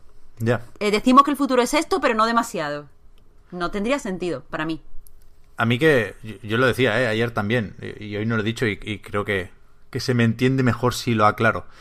A mí de, de todo lo que hacemos de comentar juegos, por resumirlo rápido y mal, lo que más me gusta es lo que toca hacer ahora. O sea, ver cómo las compañías, como dices Marta, definen su discurso. Esto de, la estrategia y las narrativas y la comunicación me, flipa. Y es verdad que, Microsoft, por un lado, tiene esto, tiene la nube, y Xcloud ayer también se mencionó un par de veces en, el Inside Xbox, pero no debemos olvidarnos de nuestro amigo, y Víctor lo invoca muy bien, el Player Choice. O sea, no hay una Xbox One X All Digital. Ojo. A los hardcores los tenemos contentos con otra cosa. Con otro, otro cacharro que sí tiene lector de discos. Y que no. que no le tiene miedo al precio. Que es cara porque lo vale. Entonces, yo, yo creo que. que por eso, de nuevo, tiene sentido lo de presentar dos opciones. Yo me imagino ahora mismo una Scarlett básica sin lector de disco, la Xbox One S All Digital de nueva generación y una Anaconda, una Scarlett Pro con lector de disco, una Xbox One X de nueva generación. Pero eso no hace que su discurso tenga menos fuerza. Y todos, no todos contentos, al revés, es un discurso infalible, porque es todos contentos. Son todos los discursos en uno. O sea, pero a nivel specs, digamos, igual. O la Pro más potente. Bastante más potente la Pro. Entonces, o sea, ¿y, y alguien que quiera la versión normal pero con lector de discos? No se puede. Eh, la ¿Que nube. quiera ver películas? No, no, no, no. Las películas en, en Netflix, vaya. Las películas a tu puta casa. No te vas a comprar los juegos en digital y las películas en el videoclub, me cago un... ¿No? O sea, yo, yo creo que, que hay otra... No, hombre, pero que quiera, que, que- que quiera tener, pues, la- el, el chisme para que, yo que sé, para que su puto abuelo vea películas de John Wayne que, le- que- que- que el hijo de perra se está comprando ahora en Blu-ray. Pues, pues dejas la One S un tiempo más en el salón. Hasta que se muera el abuelo, dices. claro. O, o se, o se las pones en... En la tele, tío. Que coño, le vas a comprar una consola de nueva generación para que el abuelo vea películas. Víctor, es que me estáis poniendo Claro. en, una, en una situación... se las grabas en Telemadrid, que las ve ahí. Que están muy bien con anuncios de, de clínicas dentistas de Madrid. No, claro, es que estamos, estamos pensando en la, en, en la One X por, por los días de cine, que al abuelo le, le gusta mucho. No, no sé, no sé, no sé. Ya es hablar por hablar. A mí es que me parece muy lío, tío. Que haya opciones y mierdas. Tan emocionante. Una puta consola que esté bien, tío. Es tan emocionante, me, me brillan tanto los ojos ahora mismo. Pero, ah, ah, no sé, yo estoy con Víctor en lo de... No es por quitarte emoción, Pep, que lo he dicho justo cuando estabas diciendo eso y parece que es como, bueno, no te emociones mucho, no, no va por ahí. Sino que eh, lo de dar dos opciones del tirón, eh, no sé, a mí me sigue pareciendo como que no confías en tu producto. O sea, si hay dos opciones, ¿por qué no hay tres, tío? Y, por qué- y si hay tres, Uh. ¿por qué no hay cuatro? Es que habrá tres. Como, tío, decídete por una puta cosa. Claro. Punto pelota. No, no hagas líos, tío. Quita claro, el y yo creo ponlo. que el futuro es esto. Toma mi Pon consola. pon cinco lectores. Haz lo que quieras, tío. Pero haz una cosa. No des mil opciones Hmm. porque es estos son mis principios y si no te gustan, pues tengo otros, Exacto, sé. eso, eso es lo que Entonces, parece. entonces eh, Pero no podéis decir esto cuando, cuando la nueva generación de Microsoft también es el PC. Es que esto va de opciones, claramente. O sea, el, el- insisto, el discurso definitivo es todos somos distintos, la comunidad gamer es una comunidad diversa, inclusiva, donde todos cabemos y todos tenemos unas necesidades distintas. Por lo tanto, nosotros damos respuesta a todas esas necesidades con una gama de productos que se te va la, la puta cabeza. Y eh, un un apunto muy tonto, pero es que lo, lo tengo aquí y creo que es importante. Ojo en cómo tienen que estar los de las tiendas. No, no, no solo por la amenaza de lo digital, de nuevo, sino por, por ver cómo reparten el, el espacio. Aquí en España lo vemos muy claro y es injusto seguramente, pero es así. La presencia de Xbox en las tiendas es ridícula. O sea, da penica. Insisto, no es justo, pero es así. Es una estantería pequeña, escondida, y todo lo demás. O sea, es que las tiendas, las estanterías son como un gráfico de quesitos de las ventas de consolas. Y, y si ya te quitas del todo, ¿no? Por no vender discos, venderás tarjetas. ¿Y dónde te las van a poner? Las van a poner en un cajón las tarjetas, tío. Ni se verá la carátula del Halo Infinite. Es una cuestión de, de presencia en todos los lados. pues mira, para ser yo lo que quiero decir es que si quieres No, o sea, no, no- ¿no os apelar a todo parece el mundo, que no, que no estamos preparados para que una consola se salga de las estanterías de las tiendas? Es que yo yo, te como digo tampoco que- compro tanto en las tiendas, claro, o sea, yo te digo, yo te digo que estos, estos ya tienen en cuenta que las tiendas les van a dar por culo, pero ¿Sí? volando, vaya. O sea, yo no voy a comprar juegos al Carrefour. Eh, yo cuando tengo que comprar algo en físico porque quiera algo físico, a lo mejor pues, voy a una tienda especializada, a un sex o a un game. Pero mayoritariamente compro en mi casa, mm, ya sea por internet o, o digital. Entonces, en, en- Yo creo que cada vez va a ser más así la tendencia, claro. Claro, sí, sí. Al final sí que me estoy haciendo, haciendo mayor, ¿eh? O sea, quiero decir, es que, es que es así, Pep. Te estás haciendo mayor, evidentemente. Yo entiendo. Víctor. quiero decir, y, y yo, y yo también y todos. Quiero decir, porque mientras. eh, Recordatorio, ¿no? Para quien esté escuchando este podcast, mientras cada segundo que pasa, eh, digamos que tu cuerpo se está deteriorando eh, y al final, digamos que seremos todos pastos de los gusanos. Nos hacemos mayores. Es un hecho biológico y, y que eh, está bien tenerlo presente, vaya. Eh, ¿Cómo nos mira por encima Pero- del hombro, Marta, por, porque ha migrado al ciberespacio? Claro, excepto, excepto yo, digamos, soy el digital, ya. Claro, no os fiéis tampoco en mis palabras porque aquí estoy tirándome piedras a mi propio tejado, pero que todo sea digital para mí es beneficioso. Al final, yo, yo ya no puedo abrir una- un game. Mi sueño de cuando era niño, ¿no? Que era tener una franquicia de game, ya no puedo hacerlo, digamos, porque no tengo presencia eh, en el mundo de la carne. Ahora solo puedo, pues yo que sé, abrir la- una Epic Store o algo así. Ojo, Ese, es- ese digamos que es mi futuro. ojo a la campaña de marketing, ¿eh, Víctor? O sea, con, con tu permiso. No- Nos ofrecemos a Microsoft, como hacía Bethesda con lo de bautizar a, a tu hijo como Dovakin, cambiarte en el DNI el nombre por All Digital, All Digital Martínez. ¿Eso qué? Por el suficiente dinero lo, lo haría. Yo lo dejo ahí. Eh, lo que quiero decir es que, llegado cierto momento, eh, quiero decir, las, las noticias que hay, por ejemplo, de, de- de las grandes cadenas de, de tiendas especializadas en videojuegos que salen en la, en la prensa en los últimos años, no son buenas. No son en plan, Uno, no, hostia no, puta, ¿no? Cómo lo está petando el GameStop. y parecía imposible, pero el puto GameStop ahora es más visitado que Disneylandia. No, no es así. De hecho, Eh, GameStop es una puta ruina que, que va a chapar, vaya. que Es- es ruinosa, escandalosos. y la siguiente va a ser Game. Sí, sí, sí. y, y- y la presencia de videojuegos en, en- en grandes superficies, pues supongo que, se- que seguirá estando ahí durante X tiempo, porque entiendo que se arañan una serie de ventas de, de, pues de Peña que va a- al Carrefour y de- aprovechando que tiene que comprar X, comprar el juego para el regalo o lo que sea. Mm. Pero, pero, pero personalmente entiendo que Microsoft no está apostando todo a la yaya que ha ido a hacer la compra de la semana y que le compra al nieto el regalo de las notas, ¿sabes? Entiendo que no que no dicen esta yaya es el dependemos de ella, no, no, no hay que perderla. Ento- Entonces, poco a poco la transición hacia el- la venta online y lo digital pues se, se va a tener que hacer, entiendo. No, Sí. no, no podemos estar dependiendo del game toda la puta vida. Está claro, está claro. Pero lo, lo que digo es que entre, entre estar y no estar, aunque solo sea por vender la consola, en esta generación todavía es mejor estar, ¿no? Sí, sí, desde luego, desde luego. Y que. Y que lo, lo físico no se corta de una forma más radical también porque. Pues porque también el game dirá, pues mira, para ser aquí el que vende.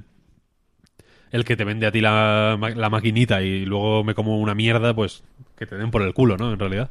Recordemos, hubo una tienda polaca o danesa o no, no sé qué, que se enfadó muchísimo con lo del Game Pass. Que dijo, esto es, es la guerra contra nosotros, cuando se anunció que los juegos de lanzamiento se incorporaban en el Game Pass, los de Microsoft Studios, dijo, pues, pues paso de vender Xbox. Que, que fueron unos notas y que nadie más lo ha hecho, ¿eh? Pero que, que una de las razones para irse a la nube es esa, no depender de las tiendas ni siquiera para las consolas. Y, y- y yo entiendo a, a esa tienda y a cualquier tienda que sienta eso porque es la guerra, evidentemente. sí, es que tal Y- cual. Y, y llega un punto, quiero decir, que evidentemente hay un ecosistema eh, en el que hay fabricantes de consolas y mm, fabricantes de videojuegos y tiendas y ta, ta, ta, que funciona porque hay unas condiciones materiales específicas y cuando esas condiciones cambian y, todo se vuelve digital, ¿no? Porque si ahora quiero decir que no va no va no vas a estar el, no, no vamos a estar visitando al médico desde el iPad diciéndole que te duele la rodilla con una webcam y no sé qué y, vas a tener que ir al corte inglés a comprarte el, el Forza 5 ¿sabes? como pero bueno ¿qué me estás contando? ¿sabes? que sí que lo digital la digitalización del mundo digamos es, es, es, un, es un hecho, vaya, yo qué sé. Sí, sí, sí. Se, se puede discutir si es si es bueno, si es malo, si a quién a quién interesa más, a quién interesa menos. En fin, hay mil debates eh, alrededor de ese tema que son apasionantes todos y que De todos modos. y, y que se hace en todos los lados. Pero la cosa es que los videojuegos no van a ser menos, evidentemente. Y, y, y lo que yo quiero decir es que, lo que quería decir antes, es que la forma de ser totalmente inclusivo y de hacer que tu consola sea perfecta, tanto para una persona que tenga un interés casual en los videojuegos, eh, o, o- intereses casuales en los videojuegos de varios tipos, ¿no? Desde el fulano que solo quiere jugar al Fortnite y al FIFA, hasta el fulano que solo quiere jugar a cuatro o cinco juegos, yo que sé, un Assassin's Creed, a un no sé qué, a un, algo que picote en el Game Pass, tanto a Peña, que sea muy, muy hardcore y que quiera estar a la última y que quiera tener todo, es coger la Xbox One X o, o como se llame el puto modelo más caro de la siguiente generación, Anaconda. hacerlo muy, muy barato y que sea para todo el mundo. Sí, sí. Y ya está. Y quiero decir, porque al, porque al final lo otro es hacer inclusivo, o sea, la- la- la- como se hace inclusiva las cosas es vendiendo barato cosas peores. Y con la esperanza, mm, tengo yo la sospecha, de que al final se te queden cortas y tengas que hacer un segundo desembolso en, en la, en el aparato correcto, que es el que tenías que haberte comprado desde el principio, pero no- que no te compraste porque era muy caro, simplemente. Como, como pasa con los putos móviles y como pasa con, con, con una serie de tecnologías que siguen este, esta misma fórmula de... O, o bueno, o, o con los putos juegos incluso, quiero decir. No olvidemos que los putos juegos ahora vienen con un- una puta tabla de Excel para que, Sí, te- sí, sí. para que sepas qué coño te estás comprando, que es literalmente imposible eh, saber cuál es la compra buena, ¿no? Debería haber una que tuviera un emoji del dedo para arriba, del dedo gordo para arriba, que fuera, esta trae todo. Las otras, pues en fin, son para liarte la puta cabeza. Pero esta que vale 150 euros es la buena. Entonces, si la Xbox One X costara 500 pavos y te dijeran, mira, esta puta consola te la compras y tienes todo, porque hace lo mismo que todas las demás, pero mejor y, ju- y junto, pues ya está, Está claro. para todo el mundo. Por eso digo que, que haya, que haya varios modelos se puede ver como una cosa de player choice y que entiendo que, que evidentemente las, la capacidad adquisitiva de, de la gente no es la misma en todo caso y que para alguien 500 euros puede ser algo literalmente prohibitivo que, que sepa que en la puta vida lo va a tener jamás. Un lujo, un lujo. es un hecho, claro. es un hecho. Sí. Pues ponla a 200. Y pierde dinero y gana dinero por otros lados. Quiero decir, eh, mm, quiero decir, Apple, por ejemplo, estaba va a invertir, se decía, 500 millones en el Apple Arcade este. Hmm. Es una inversión que evidentemente es arriesgada porque es una pila de dinero brutal, pero con la, con la idea, digamos, de que ese menos 500 millones se convierta en más 1.500 millones en algún momento, ¿no? Sí, sí. pues, pues igual que se ha hecho toda la puta vida, pierde mucho dinero con, la, con el hardware, digamos, y ganarlo por otros lados. Convenciendo con el Game Pass, convenciendo con el... ¿Cómo se llama? Gold... No sé qué, en fin, con Game Pass Ultimate. Game Pass Ultimate, con distintos formatos de, sus- de suscripción, digamos, que te den re- mm, eh, beneficios recurrentes durante... O sea, mes a mes. Evidentemente petando de microtransacciones las mierdas, porque eso no nos lo vamos a quitar ni para Dios. O sea, que, que hay, que hay maneras, digamos, de incluir a todo el mundo sin liar la madeja y, y- y ofrecer productos inferiores como si fueran player choice, que, que no lo es. ¿Ibas a decir algo, Marta? No, era más. O sea, es que Víctor después ha seguido porque se ha visto la pasión del tema. Pero lo que iba a decir es que hay muchas formas de, de estar, lo que tú llamabas estar en la tienda, sin, sin vender juegos o sin vender consolas. Quiero decir, tú entras ahora en una tienda de videojuegos o en la sección de videojuegos de cualquier supermercado y te encuentras desde merchandising a revistas, a libros, a. no sé, un montón de cosas. Hmm, es que sí, sí. quizá la nueva forma de estar sea tener pues no sé, una portada en la revista que se va a poner en el MediaMark o tener, eh, yo qué sé, un montón de mandos de diferentes colores que los puedes comprar allí como extra o lo que sea, ¿sabes? No, no, sí, está, Que hay está otras claro. eh. formas. Lo- Lo saben bien, quiero decir. Nadie tuvo más presencia que Minecraft antes de tener versiones físicas. O sea, Eso está claro. O sea, no, Exacto, sí. no, o sea, no quiero que suene a que no entiendo la situación o a que quiero ponerle palos a las ruedas del progreso. Ni mucho menos, ¿eh? Pero, pero sí que viendo lo, lo deprisa que va todo esto y lo poco que se nos pregunta, creo que es reconfortante, y esto va a sonar populista, porque sé que mucha gente va a decir, pues sí, eso pienso yo, pero es verdad que, que, que ahora ya podemos llamar flipaos a los que hace seis años decían, esta es la última generación de consolas. Y te puedo poner una lista de nombres aquí que no la hago, porque no sé si, si en algún momento lo dije yo también. Juraría que no, porque no, no lo pensé. Pero que flipaos que decían que en 2018 no habría consolas. Una pila. Y eran unos flipaos. Y ahora lo podemos decir ya, por fin. O sea, que no fliparse tampoco. No que sé, no tío. vamos a ningún lado así de flipaos. Yo como ser digital te digo que, te- que en 2022 no va la consola. No, consolas Viviremos- siempre. Tenemos viviremos que luchar todos ya. consolas siempre. El- lo que hay que luchar es para reconstruir, o sea, tirar abajo el Amazonas y convertirlo en un data center gigantesco, donde podamos vivir todos en paz y en la paz digital. A Bolsonaro le gusta Ready Player esto. One. Pues fíjate hasta qué punto va rápido todo esto, como decía, que, que estamos ya tan metidos en la nueva generación que nos da hasta pereza Star Wars Jedi Fallen Order, que se anunció hace literalmente cuatro días. No hemos visto, no hemos visto nada, absolutamente nada, o casi nada, y ya parece viejo. Joder, pobre de Zampelá. Está bien, tío, es respawn. Respect. O sea, es que no creo que la frase sea está bien, sino no está mal. Que tiene matices diferentes. O sea, Uh, el, el tráiler a mí me parece un desastre. claro, es que el trailer va, va para abajo. O sea, pero para abajo en todos los sentidos. Rollo narrativo, va para abajo en cuanto a, a, mm, eh, interés visual en cuanto a gráficos. O sea, conforme va, va avanzando el trailer, es como si hubieran trabajado menos la, la iluminación, por ejemplo, en los cascos de los Sí, sí, sí, sí. eh, de esto. O sea, va, va, va para abajo todo, todo, todo el tiempo.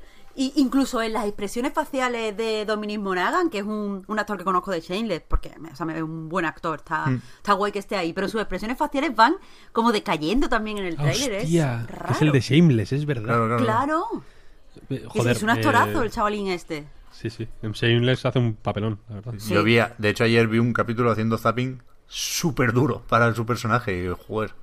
Bueno, pues, no hay pocos, ¿eh? Sí, sí, por eso, por eso. A ver si. Porque es, es bipolar Sí, sí, y, sí, sí, sí. y es fantástico el, el chico.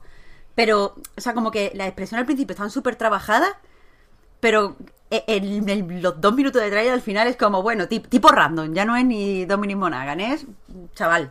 Y abusan demasiado de lo de usar la fuerza para llegar a otro lado, para alcanzar. Sí. O sea, hay como cuatro escenas de la mano así, rollo, voy a usar la fuerza no es que esté mal, porque eh, está guay lo de que vaya a ser un, un juego para un jugador, está guay que, que se meta en el lore de Star Wars, quiero decir, si hay, ya lo hemos hablado además varias veces, si hay eh, una saga que tiene lore suficiente como para poder dar videojuegos a porrillo, es Star Wars. Me gusta mm, más o menos, aunque es lo esperable, pero bueno, la, la estética esta de mm, juego de aventuras, quiero decir, incluso con la ropa del protagonista, te dejan caer que esto es... eh, por ahí leí el Uncharted de, de Star Wars, ¿vale? A tope, un Uncharted de Star Wars, me mola, pero es que tampoco está bien bien, o sea, que la definición es no está mal. Yo, yo creo que es importante el- el que flota en el ambiente, se nota en la fuerza, el que. El que no, no puede salir mal este juego. ¿No? Por, por lo que se juega, valga la redundancia, Electronic Arts, porque necesita que le salga bien un juego sin micropagos, sin polémicas, sin hostias en vinagre. Porque es respawn, ¿no? Y porque no solo el Frostbite, además, va, va como a su bola, está bien, debe- debería ser una garantía de algo eso, porque está Stig Asmussen, que venía de hacer God of War 3, o sea, por- porque los, los insiders dicen que lo que les ha llegado es que está muy bien el juego, creo que hay que la sensación de que es- este Fallen Order tiene una red de seguridad, y yo me lo quiero creer y me lo creo, pero el tráiler me dejó absolutamente indiferente en todos los sentidos. Por, por, por lo visual que no me dice nada este Unreal Engine no me parece nada espectacular el tráiler. Porque ni siquiera la música lo levanta. Es verdad que lo que dices Marta que, va de, más a menos. Porque al principio tiene un punto de Ground Zeroes incluso no de Metal Gear eso de los chubasqueros y la lluvia de noche a mí me me retrotrae automáticamente al Kojima. Y es, es- me parece muy interesante la premisa de esto es un Jedi, un Padawan, huyendo de las fuerzas imperiales cuando se activa la Orden 63 para exterminar a los Jedi. Me gusta que sea el fugitivo, me gusta que no... ¿no? Que, que, vea que no puede luchar, que tiene que esconderse y huir. Y que esto da pie, por supuesto, a una progresión ¿no? del personaje que irá ganando fuerza a medida que desbloquees habilidades. Que está muy bien traído. Es que no puede salir mal este juego, no puede salir mal. Pero sé exactamente lo mismo después de ver el tráiler que antes. Y eso me revienta. Ya. Es No cierto, no se ve. no- ¿Cómo, cómo va a ser el combate? Que creo que es algo además que dices tú mismo en el. ¿No eres tú el que lo dice en la noticia? Sí, sí, sí. O sea, no, no, no se ve nada. Es verdad que, que tienes razón, lo de que sea eh, constructor, lo de que sea un obrero, Mm. es eh, como que narrativamente funciona muy bien, ¿sabes? Eh, es un Padawan que se esconde trabajando como, como obrero de la construcción, Mm. pero está, eh, o sea, es como crear una narrativa del elegido sin tener Sí. a un elegido que iría en contra de lo que sería la, la historia de Star Wars, la historia de las películas centrales. Claro. Está guay, todo eso está muy bien pensado.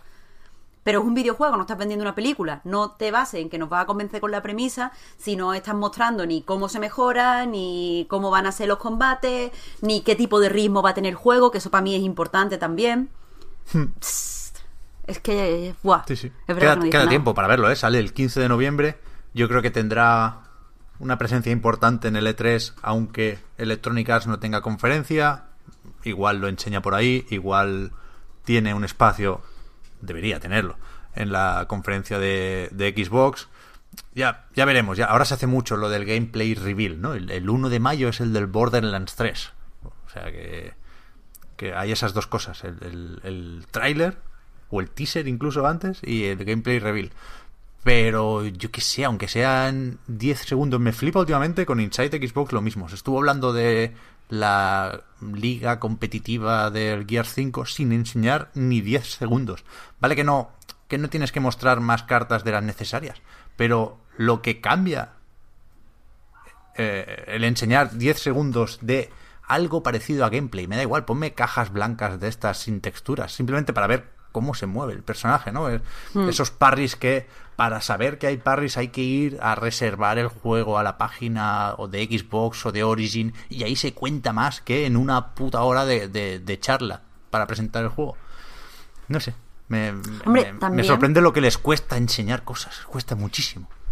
También creo que es importante mm, pensar que esto se ha enseñado en un evento que no era un evento exclusivo de videojuegos. Ya, ya, está claro. Entonces la gente, mm, quizá, o sea, quizá, no lo sé, los que son fans de las series o los libros o las películas o lo que sea, mm, en, la- en los publicistas pensaron, a esta pe- peña le va a dar igual ver 20 parries y lo que tú dices, el personaje moviéndose. A lo mejor que- necesitan ver más un- una historia, que es lo que creo que intenta hacer mal el tráiler. Pero es que, que es que enseñaron el tráiler dos veces, Marta. Hasta ese punto Ya. no, no sabían Ya. cómo rellenar el tiempo. Es que fue, fue patético. Pero bueno. Yo me quedo con que va a estar bien. Yo sigo pensando que va a ser uno de los, de los grandes de este año. Mm.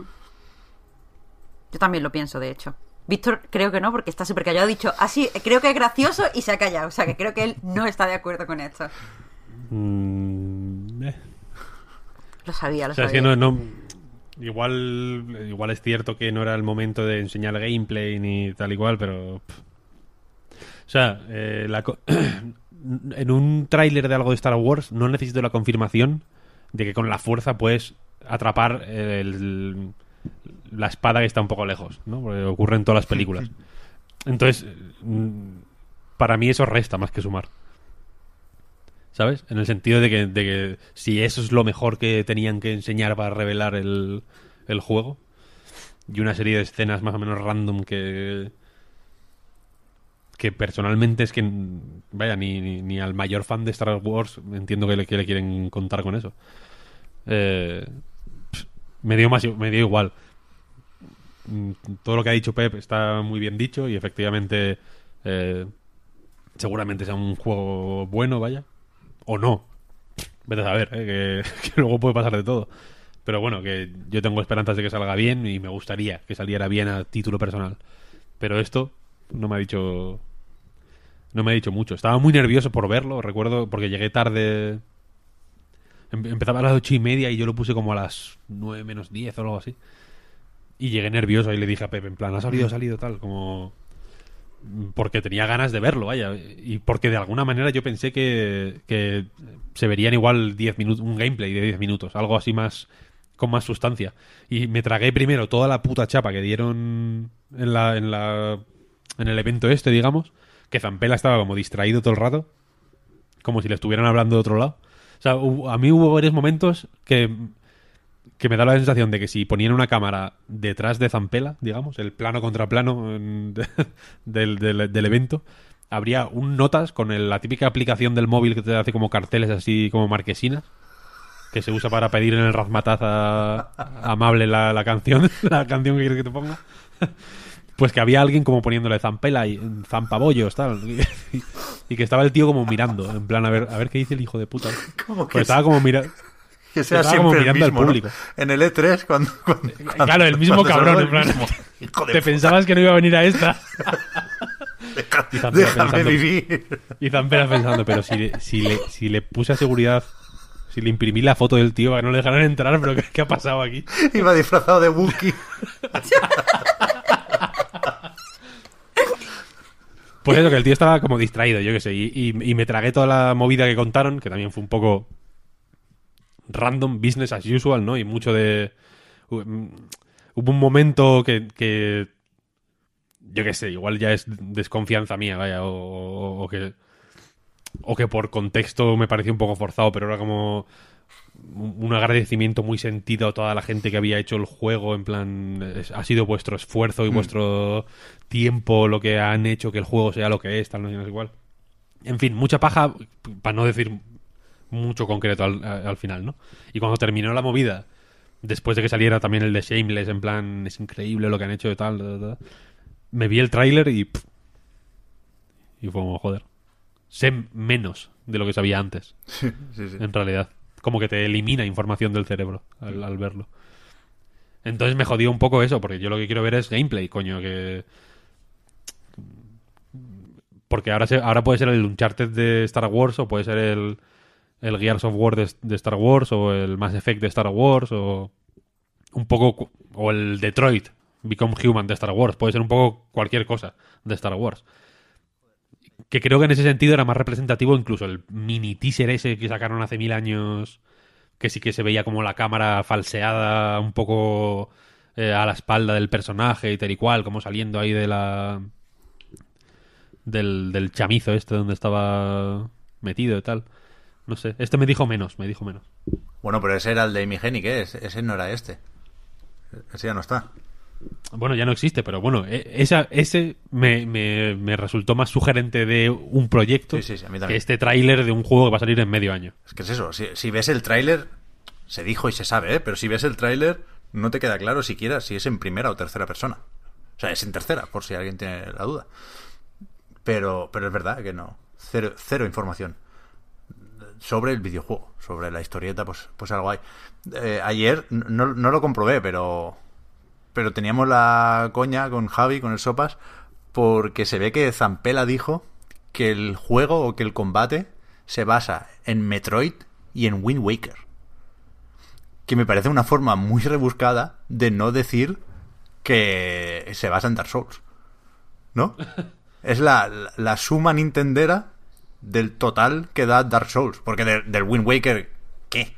O sea, la fijación, el Z-targeting. ¿Por qué Wind Waker y no Ocarina of Time? Lo que estás diciendo es que, que es como el Dark Souls, que con el stick derecho lo pulsas y se fija el enemigo, vaya. Y lo del Metroid, por, por lo conectado y lo... No, la- eso se habla también, se, se menciona en la descripción del juego en, en las tiendas, que podrás revisitar eh, lugares para acceder a nuevos sitios, quiero decir, la fórmula del Metroidvania toda la vida, que también es un poco... o, también está en Dark Souls, ¿no? Evidentemente no, no lo inventaron ellos, no lo inventaron en From Software, pero que, que realmente se, se habló incluso el viernes o el sábado antes de la presentación de que podía ser un poco Dark Souls este Fallen Order, y ahora para no decir que es Dark Souls, porque todo es Dark Souls y queda ya mal decir que te basas en Dark Souls, dicen, no, no, Metroid y Wind Waker. Una vuelta ahí, un, un rodeo, zampela. que ya, joder, Víctor, me has hecho el, el mayor Inception de los últimos años porque es que realmente no hay otra opción. Realmente hay alguien que le dice Zampela Está comentando. Zampabollos. Es que es todo, todo cuadra de golpe. No, o, o- o su asistente personal que le está recordando cosas, no sé, algo, algo, porque siempre está como distraído. En el, en el EA Play de hace dos años, que fue cuando bajaron ahí el que estaba el pobre hombre ahí como en el, en el público y de pronto fue como Zampela, di algo. También estaba como, como que le pillaron en plan, joder, si yo estaba mirando el WhatsApp y ahora me venís aquí a, Sí, sí. a, a que diga no sé qué. hostia. El año pasado fue que se inventó el nombre, se lo inventó ahí. Ah, el año pasado, el año pasado. Como cuando no sabes qué pedir en un restaurante y, dice- y dice, bueno, que vengan a tomar nota y ya me obligan a decidir. Pues igual, Zampera no daba con el nombre y dijo, en el E3 yo te lo digo. Cuando me preguntes en el E3 yo te responderé. Y ahí, oh, Fallen Order, Fallen Order. en fin, eh, habrá que ver más de Star Wars, sin duda. Ese es, esa es la única conclusión posible. ¿A qué habéis estado jugando estos últimos menos de siete días? Cinco días, sé, hace que hablamos por última vez. Qué interrogatorio. Sí. Mira, yo os voy a contar una pequeña anécdota rápidamente. Eh, ¿Qué, qué cambio más fantástico, Víctor. sin... Al grano, al grano, Marta. No, no, no demos rodeos ya. La gente se queja de que doy rodeos. No voy a dar rodeos. Ya estoy dando rodeos, ¿no? Haciendo esto. Eh, la cuestión es que, como todo el mundo sabe, el fin de semana este fue el campeonato del mundo de Tetris 99, segunda edición. ¿Qué pasa? Que la historia en tres actos ha sido Víctor descubre Tetris 99, Víctor cae totalmente preso de las garras malévolas de Tetris 99 y de alguna manera pierde la cabeza. Y el acto 3 ha sido, gracias a Halo 1, en Halo de Master Chief Collection, Víctor se olvida de que hay el campeonato de Tetris y no participa. Porque es lo que, es lo que pasó. ¿En serio? El domingo por la tarde, en el. en el foro. eh, En el- la, la- la logia masónica en la que nos juntamos los jugadores profesionales, los que estaban en el top 10 de Tetris Effect en España, eh, se comentó en plan, joder, ¿cómo está el Tetris 99? ¿no? La gente está. El nivel es altísimo, está imposible, tal, no sé, no sé cuál. Y yo pensé, me cago en la hostia, pero que no he jugado ni una vez. Que ni me acordé, o sea, ni me acordé. Eh, y entonces dije, que voy a. Digo, me pongo. Me pongo ahora el Tetris. Y voy a tirarme toda la noche del domingo al lunes para sumar puntos, porque esto no puede ser. Que nos. Nos corrigieron como el funcionamiento de los puntos y tal y cual. En, en fe de ratas, no, no sé exactamente cómo era el funcionamiento correcto, pero bueno, que gracias por corregirnos. Creo, Eh, yo, aquí sí me me meto yo. Creo que la corrección tampoco era del todo correcta. Bueno, O sea, como fuera da igual no porque sé. ya, ya ha pasado, ya no Ya, hay, ya, ya da- ya da lo mismo, es Pero- irrelevante el funcionamiento. Había un, un- un- efectivamente un sistema de puntos, 100 si ganabas y a partir de ahí bajaba. Y entonces, cada 100 puntos te daba un Es boleto. verdad, es verdad. Cada 100 Es puntos era una participación. Con lo cual, si tenías Eso es. 420 y pico, pues tenías cuatro boletos para el sorteo. Vale, sí, bueno, la cosa es que digo, bueno, voy a ponerme a jugar, voy a ganar, mm, hay que solucionar este, este esta situación, ¿no? Pensé, me cago en el puto jefe maestro, ¿por qué coño me, me estoy jugando yo el puto Halo 1? ¿Pero quién me manda? pa- ¿Pero para qué estoy jugando al Halo 1, no? En realidad, a estas alturas de la puta película, ¿qué sentido tiene? Pues, o sea, quiero decir, ¿qué, qué me hizo el sábado por la mañana decir, venga, Víctor, pásate el Halo 1. Y luego, y, luego, quiero decir, pensé, me voy a sacar los logros. Pero, pero bueno, ¿por qué voy a sacarme lo- los logros del puto Halo 1, tío? ¿Qué me está pasando en el cerebro? Total. Que me enfadé con el jefe maestro. Y eh, atravesé una serie de fases, en fin, que se suelen atravesar cuando tienes un evento de estos eh, traumáticos. Y al final pensé, gracias, jefe maestro, porque me has salvado del Tetris 99 Fíjate. he perdido Humanity Restored, como dicen en el Dark Souls. he, he abandonado la forma de hueco en la que vivía desde que estaba metido en el en el Tetris 99 y ya soy una persona totalmente reformada. Un miembro digital, eso sí, pero funcional de la sociedad. Total, justo de cara además a las elecciones. Yo iba a hacer un, mi voto, evidentemente en las elecciones generales del 28 de abril, iba a ser, pff, imagínate, desquiciado. Yo no sé qué, a quién voy a votar, ¿sabes qué? ¿Quién me, ¿Quién me puede prometer algo relacionado con el, con el Tetris? Yo qué sé.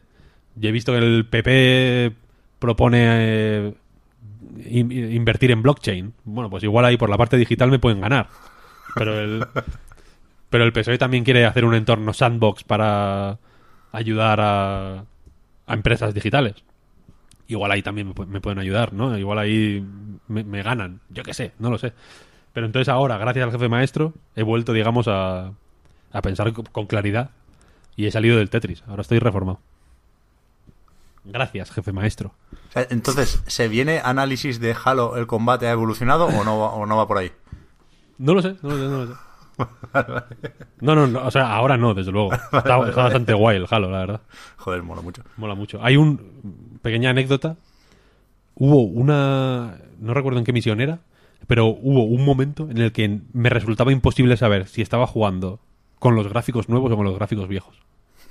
O sea, cam- cambiaba entre los viejos y los nuevos y eran acojonantes los dos. O sea, era como, Dios, increíble. Una pantalla que son así como unos túneles, tampoco es la, la parte más vistosa de lo- del Halo, vaya. Pero los gráficos originales como que eran po- potentorros en su momento también. Hombre. Eh, pero eso, aparte de, de Halo, que Dios le bendiga, y de Conquer, Conker's Bad Fur Day, que me lo estoy jugando. Fíjate la de mierda que me pasa por mi cerebro eh, a lo largo de la semana.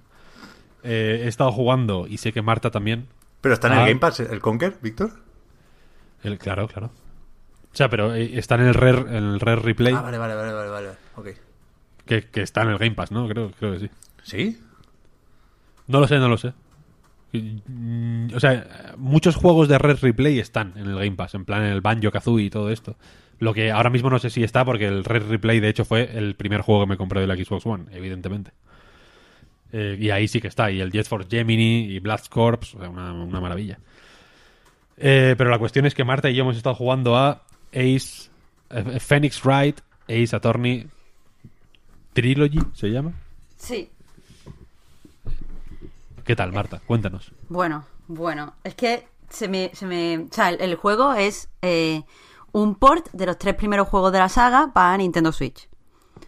Y, o sea, yo no lo jugaba desde la, desde la DS. O sea, yo tenía los juegos originales en español y los jugué en DS y tenía súper buen recuerdo de ello.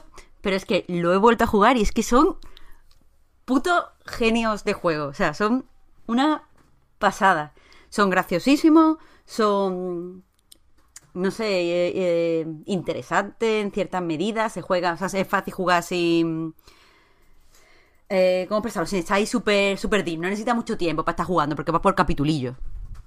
Y, joder, yo lo estoy gozando tela. O sea, me, hace un montón de gracia lo épico que es todo. O sea, como eh, el. O sea, todo, todo está hecho como si fuera mm, la batalla final en un anime. Son chorradas, pero todo está hecho como súper épico, súper mm, chanante.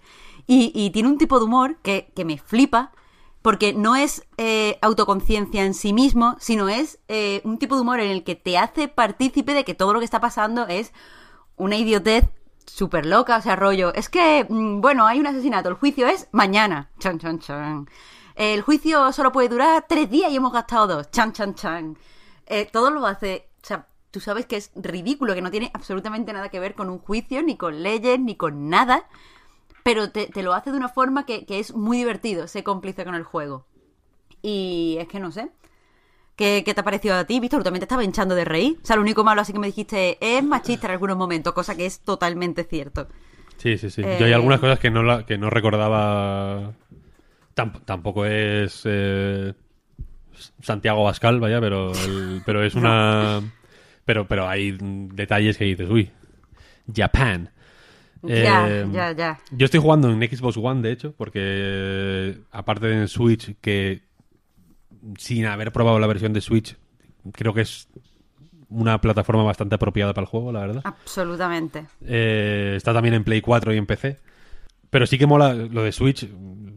Ahora que lo has dicho, vaya, yo estoy jugando mucho, estoy agradeciendo mucho la opción de, de poner la consola en stand-by, digamos, en vez de apagarla del todo, porque sí que mola.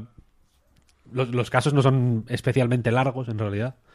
Duran tres orillas, igual, cada caso, algo así. Pero sí que está guay poder mm, leerlos, digamos, eh, a tu ritmo, porque al final no deja de ser una visual novel eh, en la que vas, pues eso, investigando una serie de casos eh, de asesinatos, en realidad. Pues está Sí. obcecado con los asesinatos. Phoenix Wright es un abogado novato que solo le caen casos de muertos, no hay... Que además hay que juzgarlo de un día para otro, que es algo que me que que, parece que hay que juzgarlo gracioso. rápido, sí, sí. Porque, y te lo explican, ¿eh? Al principio, de hecho, porque es como eh, hubo una reforma en las leyes eh, que hizo que los juicios solo pudieran durar tres días. Ya, ya. rapidito, rapidito. Eh, y eso, y es un abogado novato que le tocan una serie de casos efectivamente estrafalarios a cada cual más. Eh, y en los que no faltan, de hecho, las, las cosas abiertamente sobrenaturales. Para empezar, su Hombre, compañera de, de juicios, digamos, su, su, su colega de bufete de abogados, de hecho, es una chica que se llama Maya Fey, que es medium y que canaliza eh, a través de su cuerpo el espíritu de Mia Fey, que es su hermana y la mentora de Phoenix Wright, que es la víctima en uno de los casos, de hecho, del juego. Eh, y la cosa es que, el, aparte de que me parece muy interesante, el, sobre todo en los juicios, aunque hay esa mecánica, digamos, que se puede también utilizar y hay que utilizarla, de hecho, en, entre juicios, que exploras más escenarios y vas hablando con personajes y tal, y vas eh, consiguiendo pruebas que luego puedes presentar en los juicios y tal. Eh, me mola mucho la mecánica de, del, de recoger, digamos, el testimonio de un de uno de los testigos, vaya, valga la redundancia, eh, y pedirle más información en ciertos momentos. Sí, eh, presentarle que- pruebas, presionar, claro. O sea, el, el- el buscar fallos, digamos, en la. en la. en el testimonio. Me parece que es una mecánica súper bien pensada, muy única, y que es la hostia porque funciona como un tiro. Está, so- sobre todo porque está escrito muy bien, en realidad. Sí. Eh, y hablando de la escritura, de hecho, eh, una de las cosas polémicas de esta trilogía es que está en inglés. Bueno, en inglés y en... Creo que se puede poner en japonés también, pero bueno. El idioma, digamos, en el que ha llegado aquí es inglés, que es polémico porque, como dijiste antes, eh, existen traducciones al español de, de estos tres juegos. Y la cuestión es que yo voy a romper una lanza a favor de la versión en inglés, debo decir.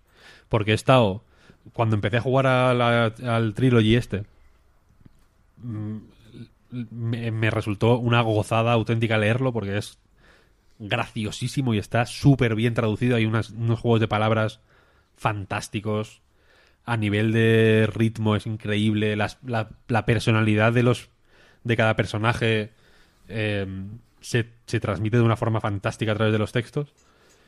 Y eh, pensé, joder, qué guapo, ¿no? En realidad, o sea, está muy bien. Mm, Es una lástima que no esté en castellano, pero, pero en inglés la verdad es que se, se goza mucho. Hay que saber inglés, evidentemente, pero, pero, pero, es- pero es muy prestoso.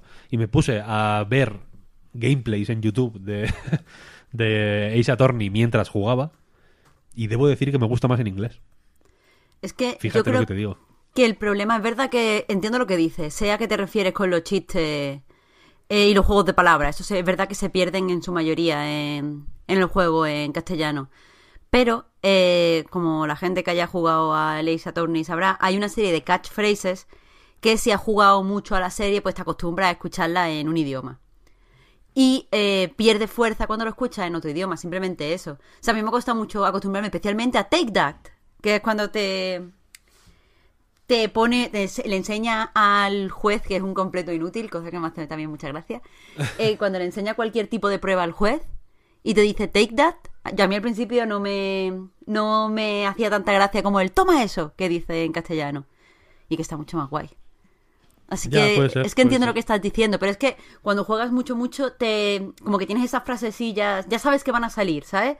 Porque el juego, parte del ritmo que tienes, que repite mucho, mucho tiempo las mismas caras, las mismas eh, frases, las mismas, las animaciones son siempre una y otra vez la misma. Entonces tú ya sabes cuando el juez va a usar el martillo, cuando el juez se va a poner así asombrado, cuando el, el, yo qué sé, el fiscal, por ejemplo, va a hacer una reverencia, ese tipo de cosas tú ya lo sabes.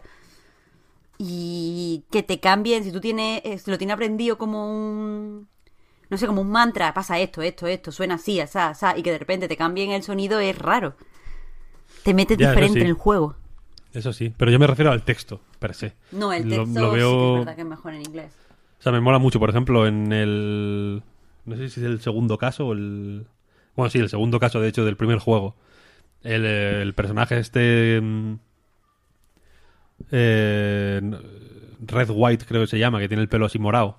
Sí. Que utiliza Que un es lenguaje... El, CEO de Blue Corp. Sí, eso es. Que utiliza un lenguaje súper rococó y que.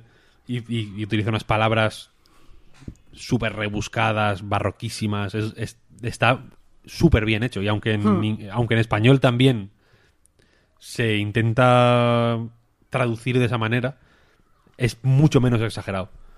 Muchísimo Sí. menos exagerado. Y creo que si algo le va bien a, a- a Ace Attorney, por cómo es el juego, porque no es un juego serio. ya O sea, quien espere algo en plan crímenes serios, no, es una, es una comedia en realidad. Le va bien el esperpento en realidad. Y, y aquí el, el- el- texto es mucho más esperpéntico y, y- creo que mm, sin conocer la versión original evidentemente porque no sé japonés me, me parece que, que encaja mejor con el espíritu de- del, del juego, vaya, lo que transmiten los, los personajes y sus movimientos exageradísimos, porque por ejemplo cuando pillas a, a alguien en una renuncia, siempre como que se lo toman de una manera eh, visualmente súper exagerada, les cambia la cara de una forma increíble, Sí. eh, hacen unos gestos exageradísimos, es, es muy gracioso. Y el, y el texto en inglés, ya digo que me, me está pareciendo fenomenal. Voy por el segundo juego de momento. Y me Yo está encantando, encantando, encantando. Sí, es que es, que es eso, es, es muy, muy, muy, muy gracioso. Es como eh, la exageración de un anime a la enésima potencia, mezclado con, con telenovela mucho también, porque en muchos casos son personales para Sí, sí. pa Nick, o sea, para Fénix, que le llaman Nick y tal, y todo está, está muy guay. La verdad es que quien no lo haya jugado mm, debería aprovechar si le gustan los juegos de humor. Porque es de, de lo mejorcillo. Y yo desde luego recomiendo jugarlo en Switch. Porque es que se presta, es que se presta. Eh, lo único que, que tiene en Switch, que no sé si tienen los demás, que me parece ultra raro, es que se guarda automáticamente y nada más terminar de guardarse automáticamente te pide que guarde manualmente. Y no sé Sí, si es porque al hacer en por han mantenido eso. Pues no te parece como súper. Yo al principio estaba súper rayada con eso. Rollo, pero se está guardando. ¿Pero qué está pasando? Ya. No sé qué. Es rarísimo. Yo guardo. rarísimo. Yo guardo a mano, de hecho. Por- porque no sé si. No sé cuándo guarda automáticamente o no. Porque es verdad que te hace ahí la trampa esta de. Como de que pone guardando y luego te pide que guardes. Exacto, es, Como raro. es como pa- paranoico total. O sea que pues, se podría pensar que entonces te lo has guardado, pero te lo pide otra vez y está doblemente guardado. Pero a mí el hecho de que salga dos veces me hace pensar que no se ha guardado. Y ya empiezo, hostia, hostia, voy a perder Sí, sí, es- tiene su... Es, es raro, vaya. Debe ser algo del, del port o lo que sea. Hmm. Pero bueno, que la cuestión es que es fantástico. Yo pensaba que, de hecho, eran juegos bastante más eh, recientes, los originales. Pero son antiquísimos, en realidad. Tienen, el primero tiene casi 20 años, ¿eh? Es una, es una movida. y, y- y que quiere decir que aguanta el tipo de- perfectamente. Es graciosísimo. De- eh, el, el- el humor es mm, perfectamente contemporáneo. Los casos son. tam- tampoco ninguno entra en, en temas particularmente peliagudos. Van de. Son. Eso, entre las cosas personales y otras cosas un poco más universales. eh, va siempre la cosa. Pero que funcionan perfectamente hoy. Y para ser juegos tan antiguos, joder, ya digo que yo, por ejemplo, que los originales los jugué hace mil de tiempo, eh, se me había quedado ya en la cabeza el Take That y el Objection, porque es lo que se. lo que en los juegos nuevos eh, aparece, vaya, ya que no estaban en, en español ya. Y, no he tenido, digamos, este esta fricción entre lo que recordaba y lo que estoy jugando ahora.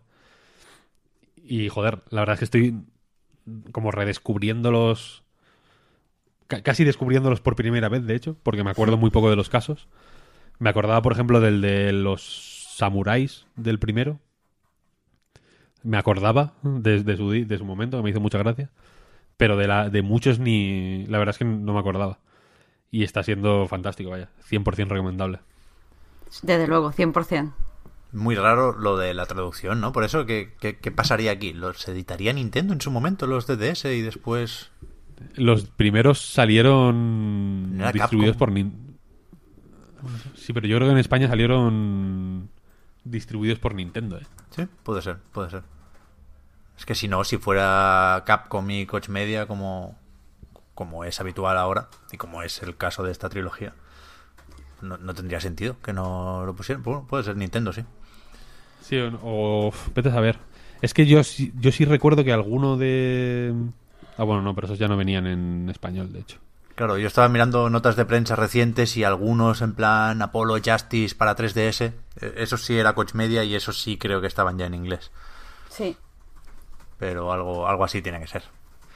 Es una pena porque al final siempre está la opción, O sea, vaya. de- Desde luego es raro que, que no vengan todas las traducciones que hay, si ya, si ya existen. Supongo que habrá, yo qué sé, habrá otro que en, que en el contrato de traducción de su momento solo se permitía el uso en esa, ¿sabes? Ya, ya, Ve- Vete a saber, al- algún motivo tiene que haber. Pero es una lástima. También te digo que eh, leyendo leyendo el juego en inglés, en muchas ocasiones he pensado, joder, esto debe ser muy, muy gustoso de traducir. O sea, como muy divertido de... Eso, en, lo- en el personaje este que decía antes que usa un lenguaje eh, como muy barroco, eh, joder, escribir la- los palabras más locos para el personaje este, ¿no? Como que parece un proyecto, Claro. típico proyecto gustoso, caro también, porque, porque es todo texto, evidentemente, pero que, que tiene que ser divertido. Supongo que tendrán previsto que venda relativamente poco, entonces no, no creo que, que haya presupuesto para encargar una traducción al español, otra al francés, otra al alemán. O sea, te pones a, a, a pensar en idiomas y, y te quedas te quedas dormido. vaya. Ya, pero sí que es verdad que, que hace no tanto lo de mantener los juegos de palabras y buscar al- alternativas y localizar especialmente bien, lo hacía solo Nintendo. Y ahora la propia Capcom mm, presenta muy buenas traducciones De hecho, sí. en sus juegos. Sí, sí. O Square Enix, que hace un tiempo, ¿no? Son dos casos que, que sorprenden porque hace no tanto, insisto, de Japón llegaban algunas traducciones medio raras, pero el propio Devil May Cry está súper bien localizado, el Final Fantasy XV lo hablamos también en su momento, que son, Muy buena. Sí, sí. son localizaciones que, que, que parecieran propias de Nintendo y en realidad hay otras muchas compañías que, que lo hacen igual de bien y, y- y nos cuesta quizá más aplaudirlas y, y Capcom Sí, que se nota, entre ellas, se nota mimo, tío. Sí, Eso sí. es- o sea, los Dragon Quest, por ejemplo, están súper bien traducidos. 100%. En el caso de en el caso de Final Fantasy se nota un cuidado Sí, sí. que, en- que en otros, yo qué sé, en, en los juegos de Konami, por ejemplo, no se nota. Yeah, se ve, se ven claro. traducciones mucho más para salir del paso, digamos. Traducidas sin... con- son un tipo de traducciones que me da la sensación de que están... Y ya hemos hablado muchas veces de que las condiciones de los traductores no son las mejores, etcétera, etcétera. O sea que, que lo tengo presente, vaya. Pero que se traducen sin contexto, que son como tablas de frases y de palabras que se traducen y se reutilizan incluso si se, si se pueden reutilizar y que le quita eh, mm, como que le quita gracia vaya se, se- se nota al final no es, es imposible no notarlo Uf, pero totalmente, hablando de, de traducciones, eh, ayer empecé a jugar en PS4 My Time at Portia, que ya salió para PC, pero ayer pues se publicó para consolas y tal. Y tío, la, la traducción es que me... O sea, es un juego que a priori... O sea, tiene, tiene fallillo, no está de todo, del todo pulido. Pero un juego que, que a priori me llama. Y lo que yo he estado jugando a mí me está gustando, que llevaré como para cinco horas. Y, y me estaba gustando. Pero es evidente que la traducción, pues, e- el traductor no ha podido pedir desdoblamiento de. eh, de las partes que tiene que poner en femenino. Y la verdad es que me, me molesta y me saca mucho del juego que me estén. Cuando mi, mi personaje es una mujer y, y tiene nombre de mujer y tiene aspecto de mujer y yo he seleccionado al, al crearla que sea mujer, que me estén todo el tiempo hablando en masculino, es algo que me saca un montón. Porque, y, y es aún peor cuando eh, hay partes que sí te están hablando en femenino, que son como las partes más... eh, no sé, como partes concretas, pero después cuando me encuentro con alguien, ah, tú eres el nuevo albañil. Y es como, "Mm, no, el nuevo albañil no. O tú eres... eh, Tú eres el, el dueño del taller. A ver, yo no soy el dueño del taller. Eh, que es que parece una tontería. Pero es que es tan evidente que, que soy la segunda opción en esa traducción. no pero o sea incluso quiero decir yo en el Ah. Forza Horizon 4 por ejemplo Sí, mi personaje era una chica sí. y todos los diálogos están en masculino o Mm. sea eh, no es porque a mí me, me apelen a mí, a mí como persona digamos en en masculino y yo quiera que me apelen en femenino es que lo que se ve en pantalla está mal Claro, ¿Sabes lo que es que eso es lo que me saca a mí del juego. el que vea que es un personaje hablando, o sea, masculino o femenino, da igual, hablando con otro personaje que es evidentemente femenino y se dirijan en masculino me hace darme, o sea, como ser consciente de la simulación. Esto suena Claro, claro, gilipollas, totalmente, totalmente. No, no, es, es así. Es, te rompe, digamos, totalmente la, mm, la, la- la- la- el círculo mágico, digamos, que se ha creado ahí en el videojuego. Ahí se rompe, vaya, es inmersión menos mil. Y, en el, y digo el caso de Forza Horizon 4 precisamente porque en inglés, para no tener que grabar dos veces todos los diálogos, digamos, y tener una opción femenina y otra masculina, está en neutro todo, en inglés. No hay absolutamente ningún identificador de, de género y se nota que, que es algo, pues, por, digamos, por eh, intención de ser inclusivos o por, ya digo, por el motivo práctico de no grabar dos veces los diálogos, está hecho así de 100%. Y, la, y en la traducción, sin embargo, se lo cargan. Y es una lástima, porque, porque digamos que ya estaba... El trabajo ya estaba medio hecho, quiero decir. Claro, es que eso, si, si yo llego a saber esto a la hora de jugar a, Ma- a My Time at Portia, yo me hubiera cogido un personaje masculino. Porque es que eso, lo que me refería de que me tienen como segunda opción, no me refería a mí como jugadora, sino a mi personaje. O sea, como que mi personaje es eh, el otro personaje, no el personaje real.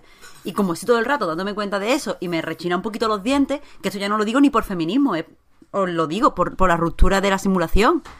Me, me, me hubiera cogido directamente un personaje masculino y hubiera jugado así. Ya ves. Sí, sí. Estaba, pensando, y hablamos de las traducciones, pero creo que fue en una prórroga, con lo cual bien, bien puesto está el, el paréntesis este, porque es, es un tema que hay que mejorar. Bueno, tú te has ido, Víctor, a buscar el ejemplo del mixto, vaya, o sea, esa, esa traducción Sí, es verdad, no me no, acordaba. no- no está precisamente libre de sospecha, vaya.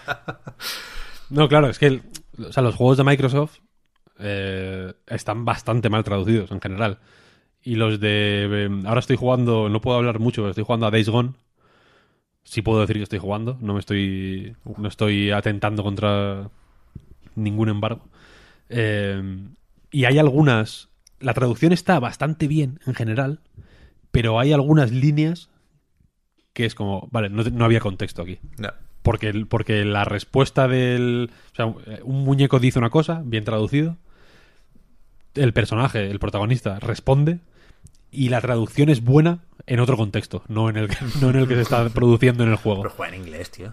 O sea, lo- las voces están en inglés y los textos en Ah, castellano. vale, vale, ok. Vale, vale, vale. Que eso sí, se puede cambiar. mm, Se puede personalizar todo al milímetro. Ahí chapó. Bien, bien. Pero que, que es una lástima, tío, porque. Porque, joder, yo conozco a traductores muy buenos que, que les gustaría que todos los juegos fueran de 10, tío. Pero, Sí, sí, es- está claro, está claro. pero, es- pero tienen la, la, la mala fortuna, digamos, de ser una de las piezas del engranaje más prescindibles al final. Porque si, si el juego sale en inglés, pues sale en inglés. Y ya está. Como que no. Como que el- la, la traducción al castellano es, entre comillas, secundaria. Podría no, no tener que serlo, vaya, y, y seguramente lo ideal fuera que, que todas las traducciones fueran magníficas y que el presupuesto que hubiera para traducción y para localización, vaya, fuera estuviera a la- altura de lo que merecen cada, lo que merece cada juego, ¿no? Pero no es así y, y en muchos casos se nota. Esta es una de mis propuestas para la campaña del 2020. Ah, hostia, pues Pep, Pep 2020, ya sabéis, hashtag Pep 1% del 2020. PIB para localización de videojuegos. Muy, muy buena medida, debo decirte. O sea, pero el 1 solo para la localización, teniendo en cuenta que otros partidos quieren el 3 para todo. Sí, sí, sí, sí, sí. Vamos, Pep, tú eres el candidato que necesitamos. Sí, sí, sí, sí, sí.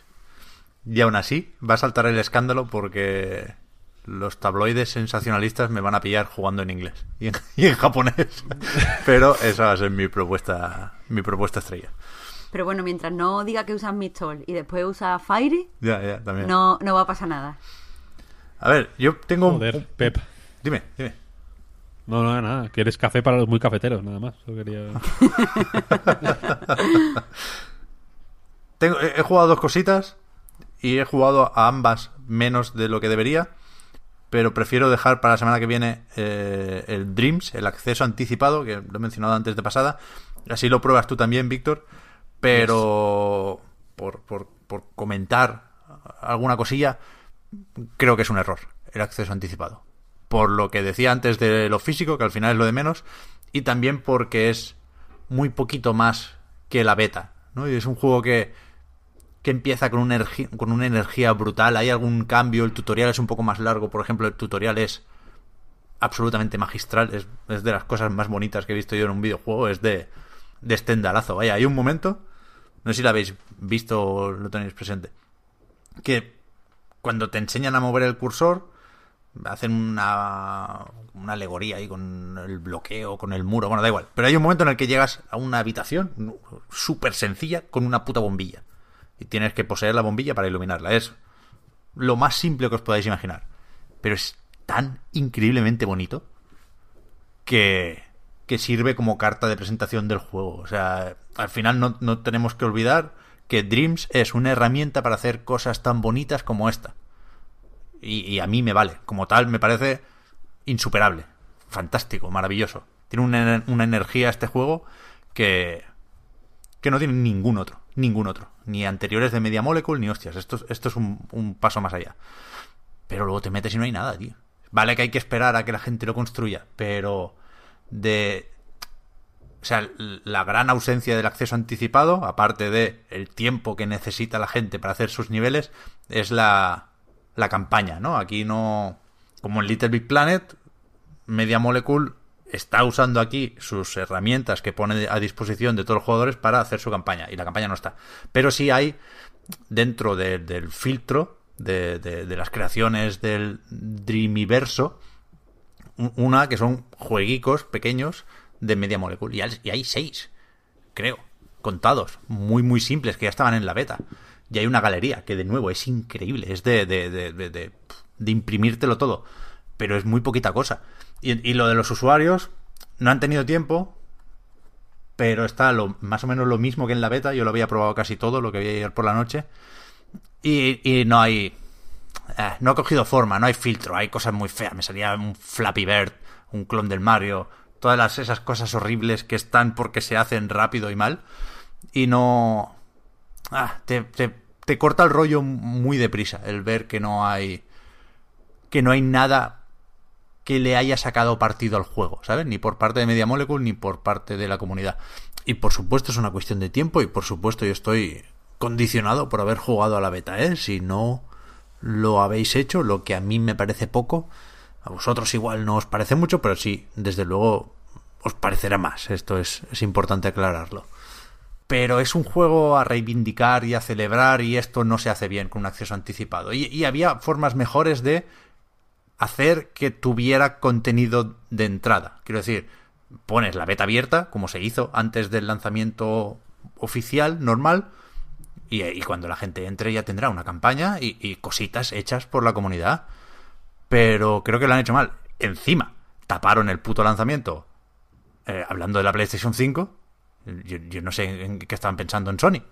Pero bueno, me, me molesta, porque es un juego insisto, con, no quiero ponerme místico, pero con una energía increíble, con un optimismo al principio brutal, con la gente de Media Molecule que parecen todos encantadores, saludando, diciendo hola en varios idiomas, con el tutorial motivacional, pero bien, sin ser empalagoso, brutal. Y, y, insisto, a nivel visual es una maravilla. O sea, había que tratarlo mejor a este juego. Aunque este no sea su lanzamiento, ¿eh? y aunque seguramente se le va a tratar mejor en otro momento. Pero eh, es una fiesta, fiesta mal, lo, la de ayer. Dos, dos, dudas, Pep. Dime. La primera es, ¿crees realmente que tendrá otro lanzamiento? O sea, no, no es este lanzamiento el que al final cuenta.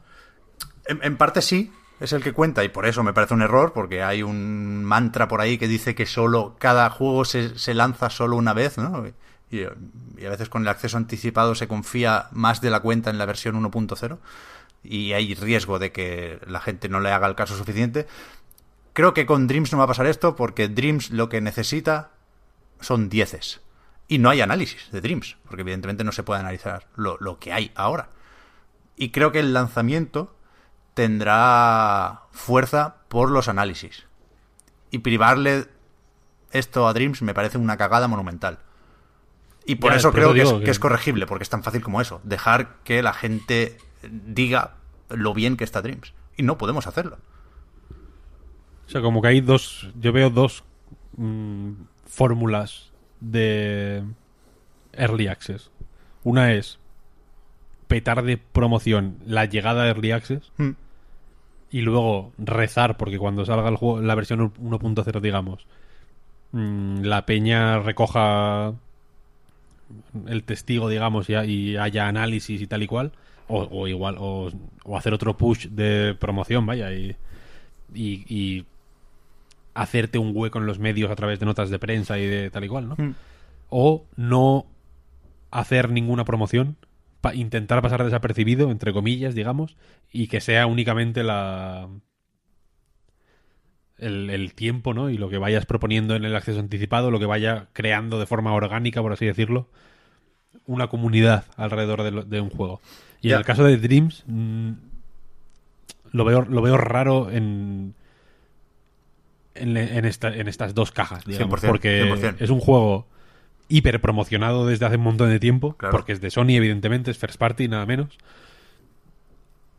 Y, y- y porque, joder, me da la sensación de que ha intentado salir por todo lo alto ahora, pero al mismo tiempo mm, salir sin hacer ruido. Sí, sí. Porque me da la sensación de que lo de la Play 5 ha sido en- no, no principalmente para no digo que Sony esté haciendo una puta consola nueva para que Dreams no, no triunfe, vaya, o, que, o que no o que no haya tanto espacio para hablar de ciertas cosas de Dreams como las que tú mencionas, que yo creo que, que- pueden ser igual las que más ruido hagan, ¿no? La falta de contenido, entre comillas, la... eh,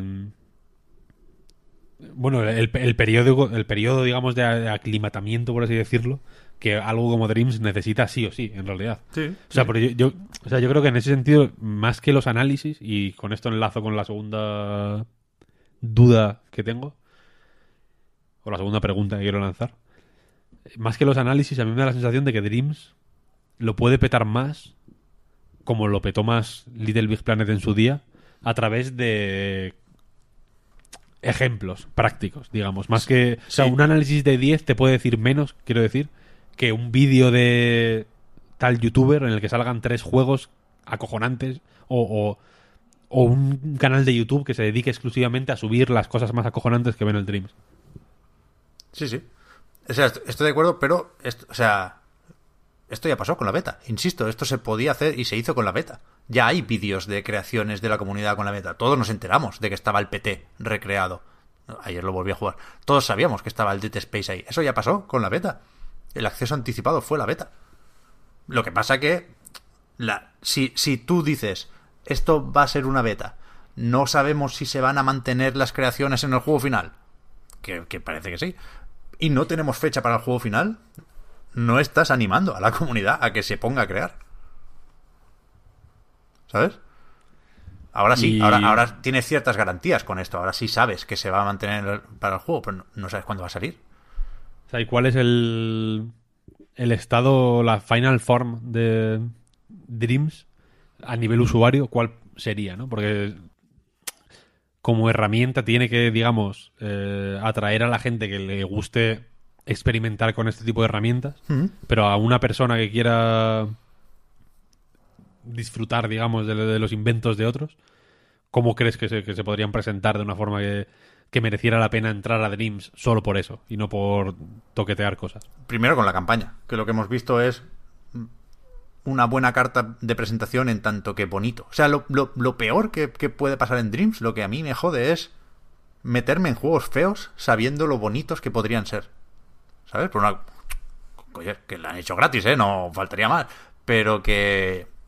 Que está claro que no han querido, porque no había incentivos suficientes, dedicarle el tiempo necesario a hacer que eso luciera, ¿no?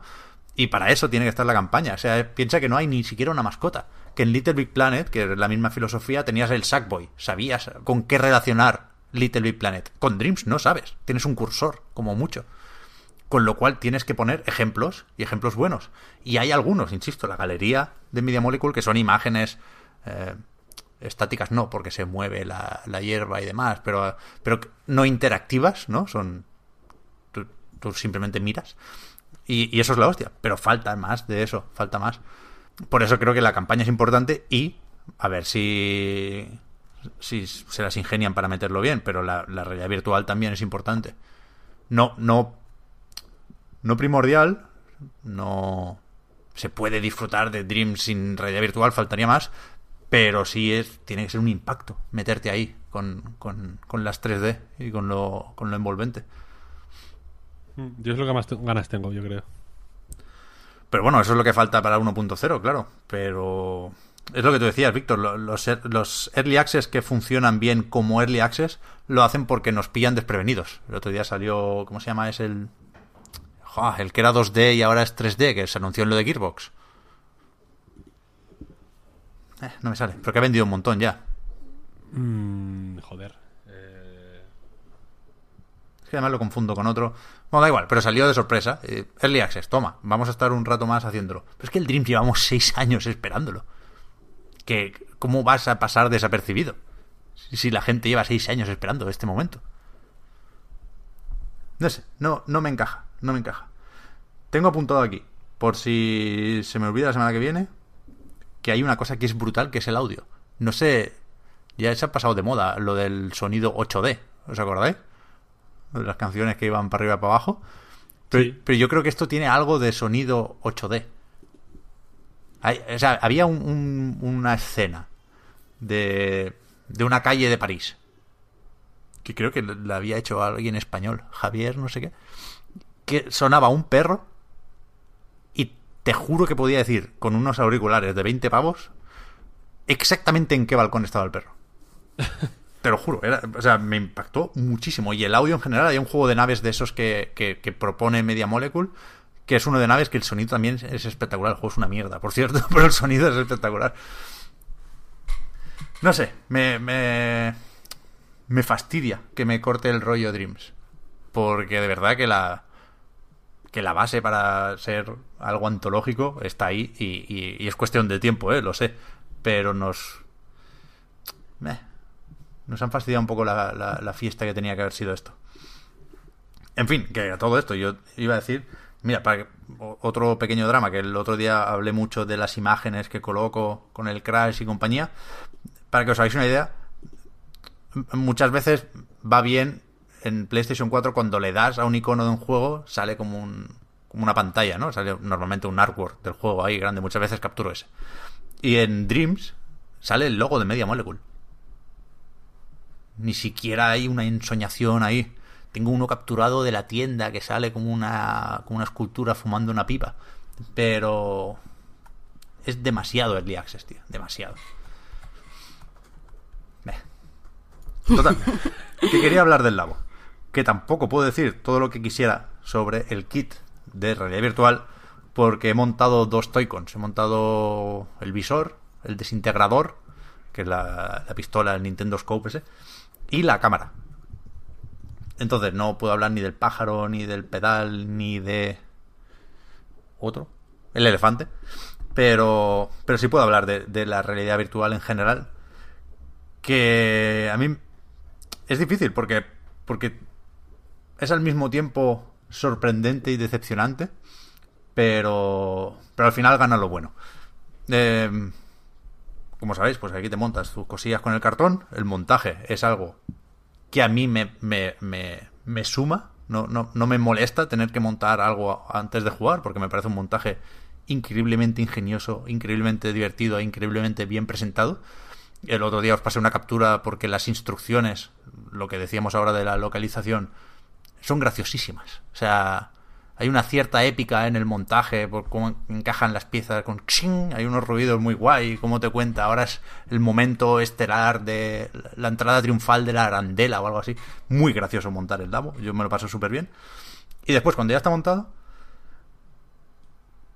es, es que es una realidad virtual en Switch. Es verdad que se ve más borroso que PlayStation VR y que, por supuesto, las las Oculus o las HTC Vive, que son todavía mejores, se ve un, un punto más borroso de lo que debería, sin duda, sobre todo cuando te mueves, cuando quedas, cuando fijas la mirada, parece que hace un, un- como un subidón de resolución dinámica, algo hay ahí, cuando te mueves se ve demasiado borroso. Pero en general es una experiencia muy, muy, muy sorprendente. Porque tú puedes pagar 35 euros y aquí otra vez saldrán los del cartón que, que no soy muy amigo de esas críticas, de decir que Nintendo nos está vendiendo cartón a precio de oro porque... Porque no es así, quiero decir, hay, hay un software aquí, hay una serie de cosas, no sé, me, me parece, lo decía ayer y lo siento, pero es verdad, así lo creo, me parece de triste enfadarse con Nintendo Labo, que es un juguete para niños con, con nada más que buenas intenciones y buenas ideas. Pero por, por la opción barata de, de- de visor y desintegrador, tienes muy a mano una experiencia de realidad virtual que es que es divertida, que es prestosa, como dirías tú, Víctor, que, que, que gusta enseñar a la gente, que, que te hace sonreír, que joder, que el desintegrador podría ser una chorrada y lo que haces es mover como una escopeta de estas de correderas y cargar un bloque de cartón que se queda pegado a la parte posterior y cuando le das al gatillo eso sale disparado con una goma elástica y golpea la parte frontal. Eh, Es muy físico, es, es, casi agresivo. Es, joder, es muy guay montar eso y matar luego extraterrestres con eso. Y el, y el minijuego, la invasión se llama, que es que mola, es un, un shooter sobre raíles muy sencillote, pero... Pero yo me lo paso súper bien jugándolo. Me, me sale recomendarlo, de verdad.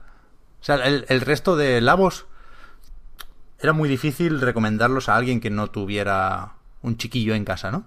Esto, si tienes la Switch, yo te animo a probarlo, vaya. Por, igual no el, el, el de 75 euros con todas las movidas, con el elefante para jugar al Pictionary, no lo sé. Pero el desintegrador por 30, 35, o 35, 40 más bien, yo os animo, vaya, si os interesa, si no os da mucha pereza el cartón, que, que bien, tampoco os voy a obligar a comprarlo, faltaría más, pero por poca curiosidad que tengas, yo creo que merece la pena, de verdad. El juego no es, no es Virtua Cop, no, no tiene un recorrido muy muy largo. Pero es que es que mola verlo. Y la cámara igual, con los pececillos ahí. Yo, yo estoy muy, muy a tope con este Nintendo Labo, vaya. Creo que cuando Nintendo dijo voy a hacer mi realidad virtual poniendo una pantalla de 720p de- en, en tu puta cara, ya teníamos que re- rebajar un poco las expectativas, evidentemente, ¿eh? Pero...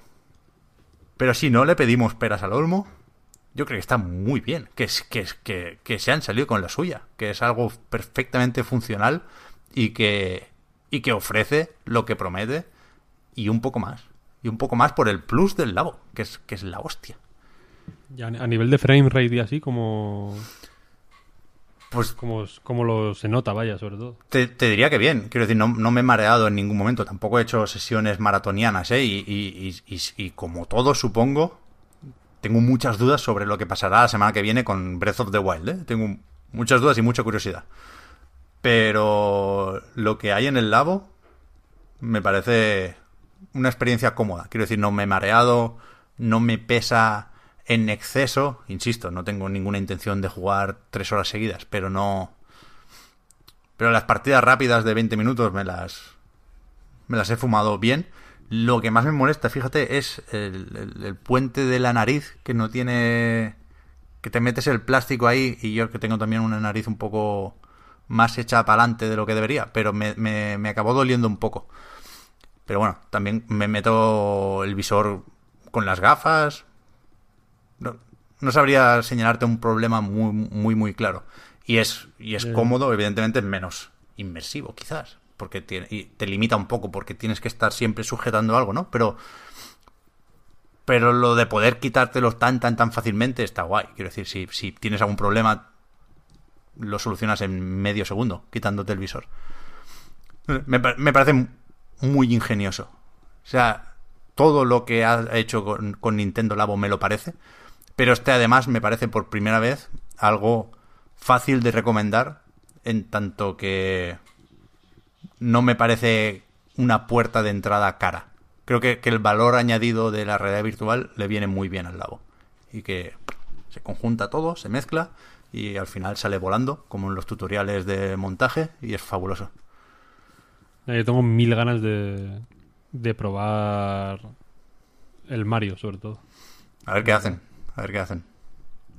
Porque ahí, ev- evidentemente, la pueden liar de muchas formas, pero, pero puede salir bien también. Sí, sí. Ya digo, si, si, si no os genera un rechazo brutal de entrada, que lo puedo llegar a entender. No lo comparto y no me parece la, la batalla más importante en el mundo de los videojuegos. No, no, yo no dejaría comentarios negativos sobre el Labo muy, muy enfadado. La verdad, creo que, que, no, no ha hecho ningún, ningún daño a, a nadie el Labo.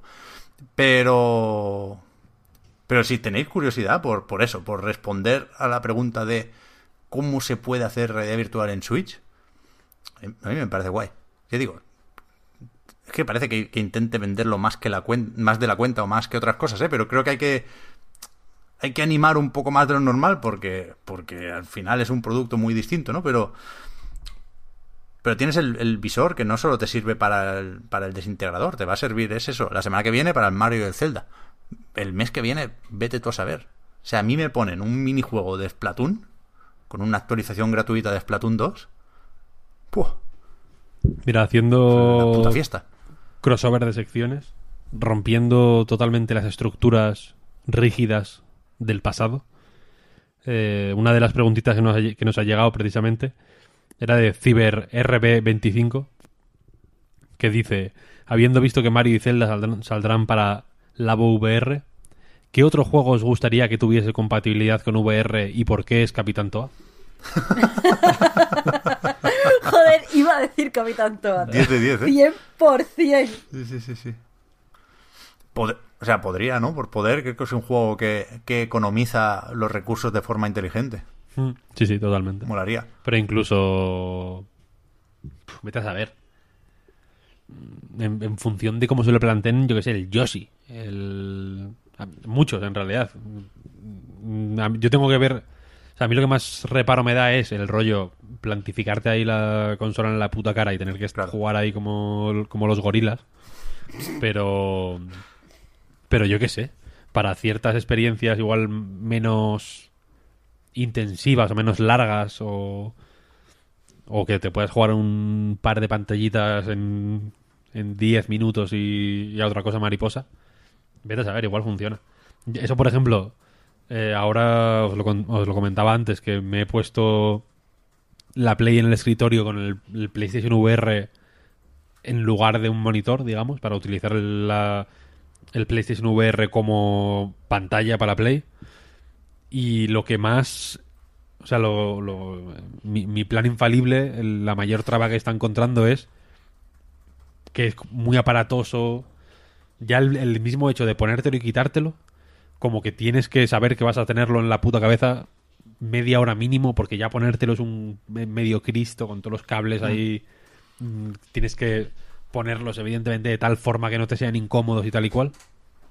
Entonces, yo qué sé, si esto puede servir para mm, pequeñas cositas, no sé. Incluso para juegos que no sean de Nintendo. ¿eh? No sé qué planes tendrán de, de ampliar eso a third parties, pero el third partiers. El, el piano sí era compatible con con no sé qué juego de ritmo, no sé qué. No, no, sí, con, con un juego no era de Nintendo, desde luego No sabía. que no es algo súper extendido, ni lo va a ser nunca, evidentemente, porque no me veo yo ahora, yo qué sé, a veces da mm, haciendo que el Doom sea compatible con la escopeta esta de VR, pero vete a saber. Hmm. Que, que- que es un recurso más, quiero decir. Y- Que también tonto sería Nintendo de no abrirlo un poco a, qué puede hacer otra gente con él. Yo, no creo que tenga mucha importancia esto porque no creo que estas actualizaciones de Mario, de Zelda, de los que puedan venir, sean para para vender labos a, a quien no lo tienen, ¿no? ¿no? no creo que tengan mucha entidad por sí solos y creo que, que van a ser formas de, de contentar y de amortizar la compra. ¿Sabes? No, no creo que nadie se compre el Labo solo por el Zelda VR. Creo que se lo tiene que comprar por lo que ofrece el Labo como cosa curiosa y luego ir bueno, que sea un- una tapita, un picoteo, lo de- del Z. Nadie va, a empezar una partida de cero para quedarse ahí con- con- jugando con los Joy-Cons en las orejas. Pero serán formas de, de- de eso. Alguna vez lo habíamos dicho, ¿no? De, de ir llenando el, el medidor, la barrita en la interfaz de nuestras cabezas, para que te animes a comprar el, el, el Labo VR. Sí, hombre, pero que ya que lo... Quiero decir... mm, o sea, yo pienso en la mierda esta a medio plazo, digamos. O sea, que a sacarle algún tipo de rendimiento. Que... Porque es... mm, Es más abiertamente complejo que otros labos, ¿no? Tiene ahí los... El pifostio este de las gafotas y toda la virgen. Nah, Entonces... Pero no te creas, ¿eh? ¿Sí? Al final eh, es cartón más, más unas lentes. Ya.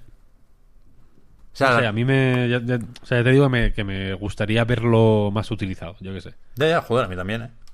Ni, sobre todo por, porque, joder, ni la, ni la consola da más de sí, en el sentido de que no es la maquinota que, que te va a mover el- la killer app de la VR, desde luego. Eh, ni creo que ahora mismo el uso del el uso intensivo de, de un casco de realidad virtual sea ya no solo lo que lo que más se produce sino lo que la gente busca fíjate lo que te voy a decir yo no creo que nadie que se compre una PlayStation VR diga vale voy a estar me voy a levantar a las 8 de la mañana me voy a hacer el desayuno y me voy a meter en las PlayStation VR hasta por la noche. Mm, lo dudo porque no o sea no hay muchos juegos que lo que lo que motiven ese uso. Y es que no son- los peores en realidad. No no las mejores experiencias son como muy mm, contenidas muy cortitas muy intensas muy de usar y contar y, y pasar el, el casco a otra persona sabes y, y en ese sentido creo que, que en Switch por lo que has contado por ejemplo de que es muy cómodo evidentemente ponerlo y quitarlo Hmm. porque eh, efectivamente es un cartón que te pones en la puta cara, básicamente.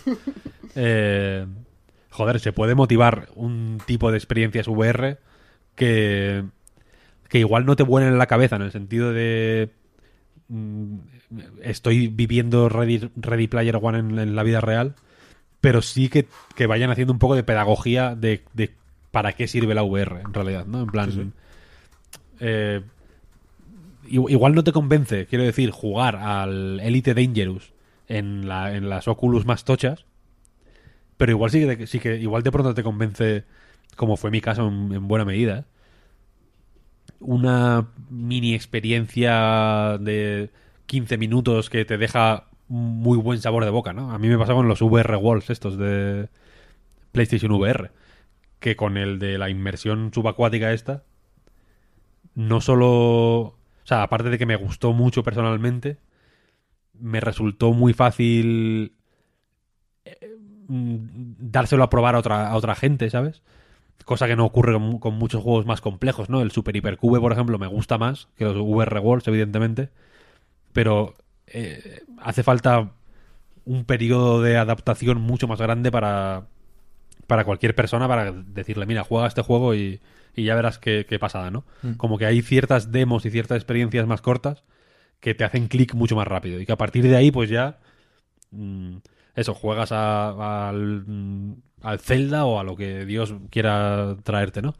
Pero, pero que, me, que me molaría ver... O sea, que, que creo que hace falta experiencias más, más breves y más intensas que, que convenzan de sí. por qué la VR es algo a tener en cuenta. Sí, sobre lo que dices de, de- de- del quitar y pasar el, el visor, eso está perfectamente contemplado. Vaya, en el propio desintegrador, el, juego principal sería el de la invasión, el de matar esos alienígenas rosas.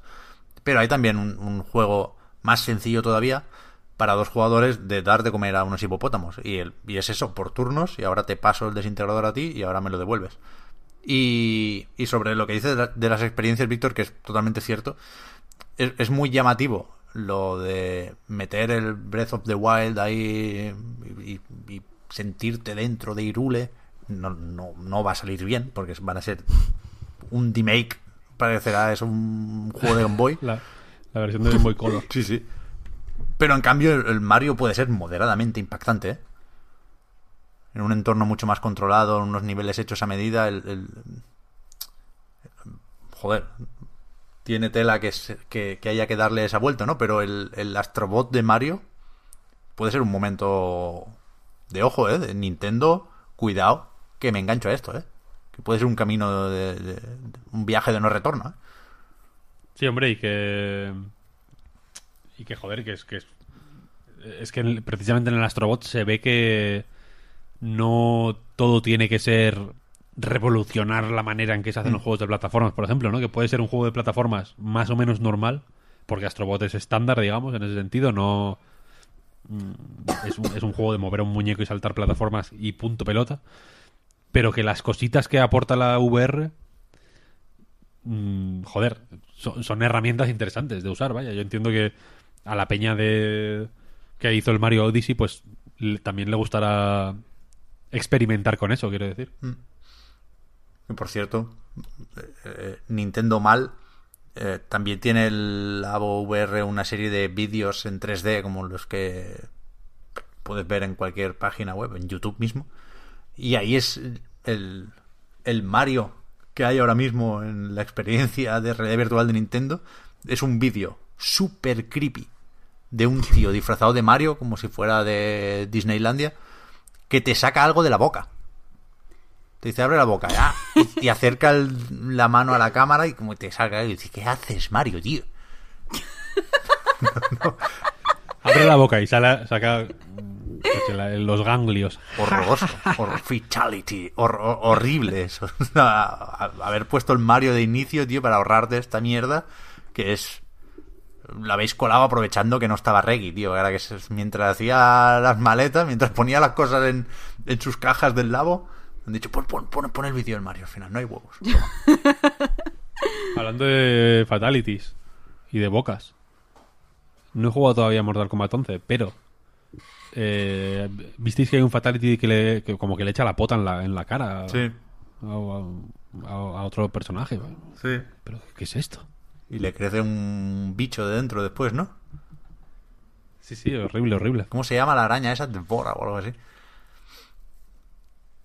No, no lo sé, no, no tengo ni idea, no conozco el lore de Mortal Kombat. Sí lo vi, sí. Va a estar guapote Mortal Kombat, ¿eh? Impactante. Sí, sí, sí, sí, sí. Pero habrá que hablar de él en otro momento, en otra semana. Porque esta ya igual hacemos un par de preguntitas y nos vamos, ¿no? Rápidas, ¿eh? Un par rápidas, venga. Eh, hola, personas y ser cibernético, dice un anónimo. Me gusta que. me gusta que, que- que respete el lore.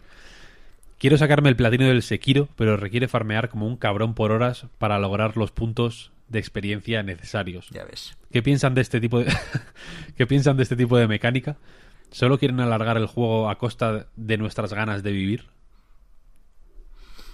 Sí, sí, está mal. Mal para ti porque tú eres el tú eres el, pla- el platinero de aquí. A mí me falta ese trofeo únicamente. Y, ya que he hecho el camino hasta aquí, pues me apetece tener el platino del Sekiro para vacilar una miqueta. Pero. Pero lo, lo he dejado, vaya, hace una semana que no juego por eso. Porque lo único que me queda por hacer es farmear en el New Game Plus 2. O sea, en la tercera vuelta del juego. No, no me apetece, vaya. Me parece mal diseño de juego que, que tengas que jugarlo tres veces para, para ver todo el árbol de habilidades, que, que de eso va el trofeo, ¿no? Me parece mal, fatal, fatal. Se les ha ido la mano muchísimo con eso. ¿Es mal diseño o buen diseño? Mal, mal. Ah, vale. no, porque si lo ves, porque así lo puedes, tienes que elegir, ¿no? En plan, por dónde vas. Tienes que es roleo. No, porque además tú no sabes qué vas a desbloquear. Vas un poco a ciegas. Cuando te dan las artes mm, Mushi, ¿no? Como coño se llame, tú no sabes si te merece la pena gastar cinco puntos de habilidad porque la, la que está bloqueada con el candadito que viene después va a ser la hostia. No puedes planificar, vas totalmente a ciegas y so- solo tiene interés para los enfermos como yo, que queremos el platino y que ya que estamos aquí, pues habrá que matar 80 veces a los mismos tres pavos y volver a la hoguera y volver a empezar y buscar el punto óptimo de farmeo. eh. Una, una mierda como un coco. O sea, podemos decir que efectivamente el, el objetivo es alar- alargar el juego a costa de las ganas de vivir del personal. Sí, sí, 100%. 100%. Y, y, y me repatea que, que eso sea lo, lo último que recuerde de Sekiro. Yo- o sea, yo quiero DLCs para, para que no sea esto lo último que recuerdo de Sekiro. Que por lo demás me, me ha gustado una barbaridad. Yo es que no digo nada porque ya que ha dicho Pep lo de enfermos, yo es que no entiendo lo del platino. Honestamente. Ya, ya, ya, ya. O sea, mm, es algo que se me, se me escapa en mi experiencia de juego. A mí me gusta mm, jugar y hay cosas que juego muchísimo tiempo, pero no por trofeo. O sea, no entiendo lo del el coleccionismo del trofeo, Ya, ya. por llamarlo de alguna forma. Así que, Sí, yo, yo tampoco, la verdad. No es algo que... O Pero- sea, me, me gusta... O sea, de los trofeos, a mí me, me gustaban más cuando se daba por supuesto que era algo que cuando hacías alguna proeza en el juego, el juego se daba cuenta y te recompensaba de alguna manera, ¿no? En plan, has eliminado a 2.000 enemigos de un disparo a la cabeza. Mm. Qué, qué cojonudo, ¿no? Pues Toma un trofeo. Pero el- el- con el paso del tiempo, como que se ha sistematizado ahí el, el sacarse el platino o el o los 1000G. Y ahora ya hay como guías de cómo hacerlo de forma óptima, ¿no? Sí. Eh, te descargas la partida guardada y luego la tal, El pim, back, pam, pum, hay que hacer como- backup, claro. como, claro, lo, lo- lo de los backups ya es como no. Sí, sí. No, no, no. Esto está mal, quiero decir. El, el- lo, lo guay sería eso, que te. que fueran recompensas a. a, a- a cosas que haces en el juego. Mm. No, una, no un plan ahí que tienes que hacer de, de hacer del platino, no sé. Pero o sea, al fin y al cabo es otra forma de jugar, ¿eh? O sea, lo entiendo de esa forma. Lo que pasa es que no la comparto, pero sí entiendo que es una forma de jugar de gente que está buscando otra cosa en el juego. Sí, sí, sí. Sí, sí. Si se hace bien, a mí me parece la hostia. Pero, pero es eso, yo como, como regla general en algún sitio deberíamos poner que... que ¿Qué es eso? Ni, ni siquiera pensando en los trofeos, pensando en ver todas las técnicas y todas las posibilidades que ofrece el sistema de combate del juego. Quiero decir, en- entiendo que alguien que no sea necesariamente completista quiera ver eso, quiera conocer todas las herramientas que tiene para personalizar a su shinobi. Coño, es que eh, esa es la propuesta del árbol de habilidades. Y, y creo que siempre que hay árboles de habilidad, o de habilidades, deberían poder completarse en la segunda vuelta. O sea, una, una segunda vuelta me parece algo estándar, ¿no? El New Game Plus, cuando un juego te ha gustado mucho y cuando te quedan cosas por ver, entra sola. De la segunda a la tercera hay que echar muchas ganas, ¿eh? Sí, la verdad que sí. La verdad que sí. Tiene su. Yo estoy pasándola, pasándolo mal con el New Game Plus del Sekiro, ¿eh? te aviso. Porque no me he quitado el. El San Benito de Curo. Y me está costando la vida, tío. No, no- no me- no está siendo agradable, pero bueno. O sea, le- le has dado el amuleto a él. Eh, eso sí, bueno, que estoy en difícil, digamos, vaya. Sí, ok, ok. Y es. mm, complicated. Ya. Eh, venga, voy a enlazar dos preguntas más relacionadas para cerrar on a positive note con algo que te gusta, que te va a alegrar el espíritu, que te va a, a hacer terminar el podcast con una sonrisa. Gabriel Arreguin dice, ¿creen que Sony no asistirá al E3 porque espera a ver qué presenta Microsoft o simplemente harán otro State of Play para presentar de manera oficial la PS5 y anunciar la fecha de sus últimos juegos que cerrarán la generación? Esa es la pregunta número uno. Y la pregunta número dos la hace un anónimo en ask.fm barra a Night Games, que es, una vez que salga PS5, ¿cuánto tiempo creen que pasará hasta que Sony deje morir PS4? ¿Veremos juegos como God of War 2, eh, Horizon Zero Dawn 2 o Bloodborne 2, todos doses, en PS4? Esa última es la más fácil, yo creo que no. O sea, yo creo que todo lo que va a salir en PlayStation 4 lo conocemos ya. El Gran Turismo... Eh, no, creo que no. Yo creo que va a ser un ciclo más o menos natural de ir apagándose la llama de la consola. No, algún juego más habrá, ¿eh? pero creo que será menor. Creo que el God of War 2 o el Horizon tienen que ser, y es lo normal, juegos para venderte la, la consola nueva. Yo no los esperaría. En- Entre, entre otras cosas, porque si así fuera, Sony iría al E3 este año, precisamente, enlazando las, las preguntas, ¿no?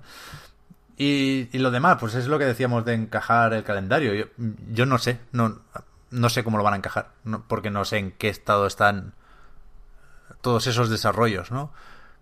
Esta semana leía cosas, por ejemplo, que, que en Sucker Punch estaban buscando mm, narrative designers o algo así, dando a entender que le queda bastante al juego. No lo sé, la verdad. Pues, También lo que decía, el Druckmann dice que ha cerrado la captura de movimiento. No sé cuánto tiempo va a pasar entre esto y acabar el juego. Ni, ni pajolera idea. Entonces, presentar la consola en un State of Play me, me parecería poco inteligente, la verdad. O sea, creo que aunque no vayan al E3, la teoría más común es que, que van a hacer un evento aparte. No sé si en agosto, no sé si en octubre, no sé si esperarán al PlayStation Experience, pero yo creo que necesitan un escenario para enseñar la PlayStation 5 y creo que ellos lo saben, a pesar de, este aparente rechazo hacia el E3. ¿Y qué más? Había una, una pregunta más por ahí.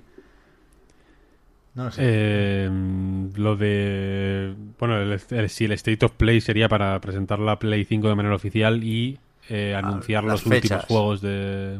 Ya. Su- Supongo que la sí. fecha de sus últimos juegos que cerrarán la generación. Sí, supongo que sí, que, que en los próximos State of Play, que no sabemos, insisto, con qué periodicidad llegarán, creo que van a usar como reclamo eso, ¿no? El- los gameplay de Last of Us, de Tsushima, de Death Stranding. Si no de los tres, sí de alguno de ellos. Y por ahí saldrán las fechas. Es que si no, si no vas a usar el State of Play ni para eso, ni para eso lo usaron en el primer programa, ¿eh? Y, y por eso quedó raro. Pero ¿para qué has montado el State of Play? Ya, ya, ya. La, la duda es si, si habrá uno durante el E3, ¿no? Hombre, es que a ver, eh, mejor contexto que ese para presentar una consola no hay ninguno. Entiendo yo. Sobre- porque Microsoft yo entiendo que la que, que irán a, a tope con, con su consola en el E3, ¿no? Hmm, yo creo que sí. ¿Y la sacarán este año? Ya, no lo sé. Mucha Ahí gente, hay más dudas, ¿eh? mucha gente piensa que saldrá antes que la Play 5, ¿no? Yo creo que, que es que saldrán muy, muy, muy, muy parejas. Como pasó con, One y, y Play 4. O sea, yo soy de las que piensa que lo va, que va a sa- a sacarla antes, porque crees que van a salir tu pareja. porque dependen mucho por aquello de que se alargan los desarrollos y los costes y tal y cual. Ambas dependen mucho de las third parties. Y, y no, no solo lo deciden Sony y Microsoft. Tienen que hablar con Electronic Arts, tienen que hablar con Ubisoft, porque no puede ser que un Assassin's Creed salga para una y no para la otra. Es verdad. Y, y creo que tienen que ponerse de acuerdo con eso. Pero ni idea, ¿eh? Ni, ni idea, ya digo, me sale puto humo de la cabeza porque no puedo parar de pensar en esto y no. No encuentro hipótesis que me dejen contento, ¿sabes? No, no sé qué va a pasar. Es, es una incertidumbre que me mata y me da la vida al mismo tiempo, como el Sekiro. Mira, yo creo que lo que debería pasar, y esto es eh, un deseo, es que en el E3 Microsoft anuncie que ha cancelado sus consolas nuevas, que Sony haga un State of Play para anunciar que ha cancelado la Play 5, que Nintendo en el Direct anuncie que ha cancelado la Switch Pro, o la New Switch, o como se llame, y que Alienware anuncie que los PCs eh, han dominado el mundo, por fin. Hombre, Esa- la- mi, post- mi postura va a ser esa. Va a ser... Voy a recomendar no comprar las consolas nuevas. Esa va a ser mi, mi, mi posición en este podcast. Lo anuncio desde ya. Voy a... Voy a me, me pongo del lado del PC. O sea, ¿tú crees que el foco de atención en este E3 va a estar en el PC Gaming Show? PC, Ga- PC Gaming Show. Ese va a ser el como, como todos los años. Como los últimos tres años, eso va a decir. excepto, excepto los necios. Todo el mundo sabe que ahí está lo bueno.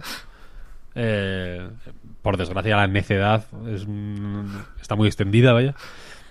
Pero evidente, pero el PC Gaming Show, digamos, va a ser el. El.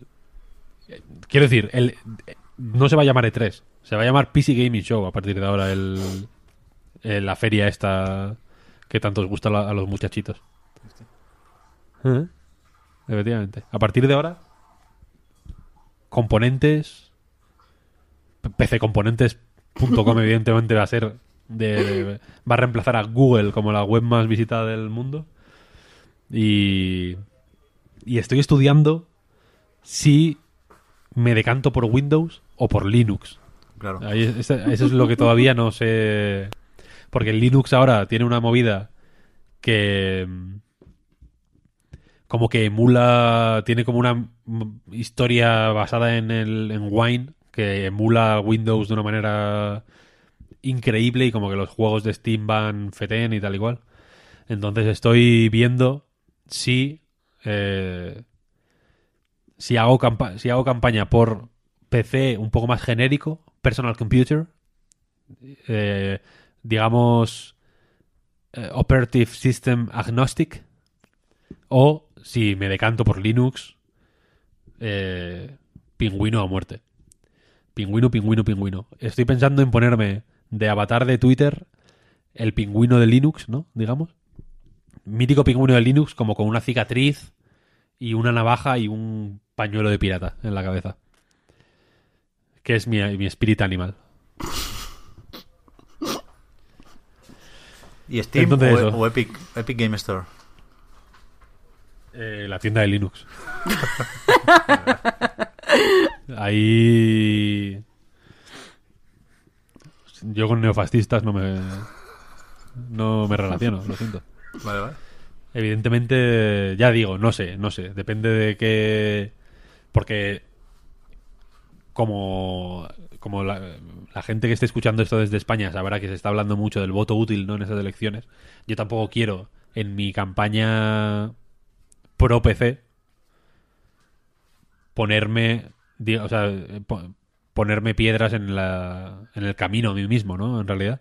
Y, y sé que, que si apuesto por la por Linux de una forma muy abierta, va a echar atrás a mucha gente que no que, que es reacia al cambio. Entonces igual, digamos que utilizo el PC en general como caballo de Troya para que cuando ya todo el mundo esté evangelizado, mi mensaje va a ser, hay una cosa que se llama ordenador. No sé si lo conocéis, pero es la hostia. Es como una consola, pero te la pones en un escritorio y tienes el Gmail y videojuegos al mismo tiempo.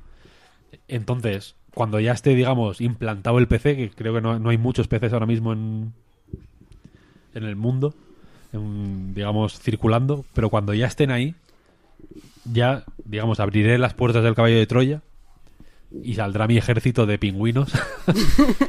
que, y, y- y Linux, digamos, pues es cuestión de tiempo que, que, que arraigue.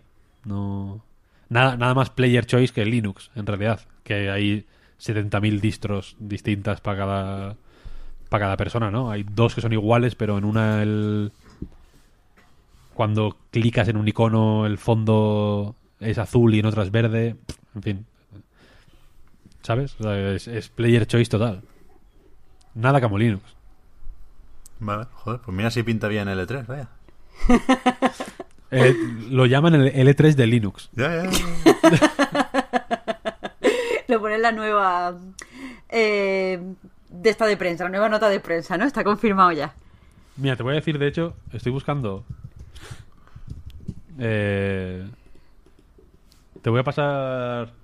Mira. Os voy a pasar por el. Por el Skype la, la imagen que creo que tienes que poner de. En, el, en la miniatura del, No, no, del no. podcast. No, no. Es un, es un pingüino con una Gatling. El pingüino de. El mensaje es el Ne- Linux, iba a decir Netflix, fíjate lo que. El, el mensaje es Linux viene fuerte.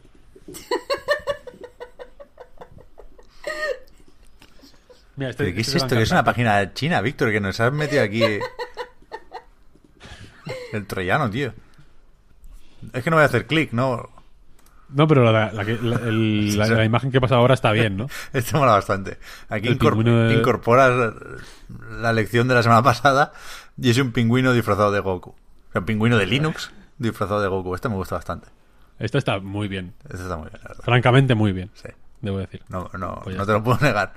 Pero me gusta mucho el hashtag del pingüino con ametralladora, que claramente viene a hacer como el planeta de los simios, ¿no? A, a conquistar el mundo, como, como bien anticipaba Víctor.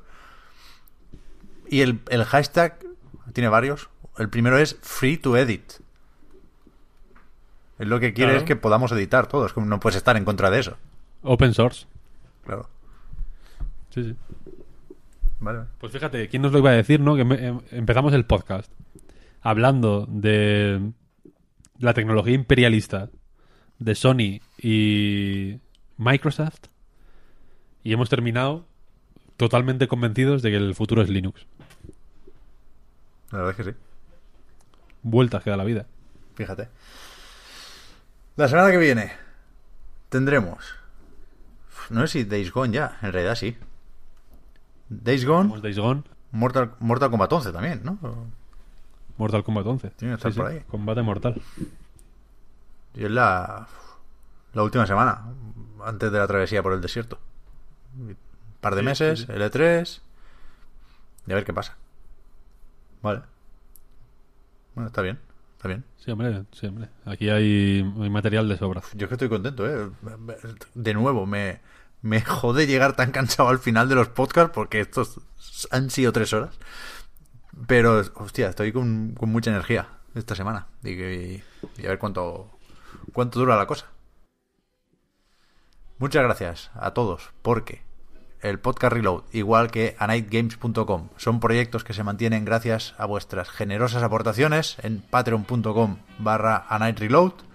Tenéis los patrons ahora un, un rato más de, de podcast para, para daros esas gracias premium o plus o gold o ultimate. Gracias ultimate. y el resto nos vemos la, la semana que viene. Gracias también por seguirnos y por ayudarnos a mejorar. Y gracias también a Marta y a Víctor por estar un día más en Skype. Que no, el, el Craig yo creo que va a ser la semana que viene. Sí, sí, sí, sí. Cien- 100%. Pero- Eso y lo de Linux. Pero que de verdad que sí. 100%. De verdad que sí. O sea, la alianza entre Linux y bots de Discord es necesaria. Juntos somos más poderosos. Gora Linux. Chao, gente. Hasta Hasta luego. luego.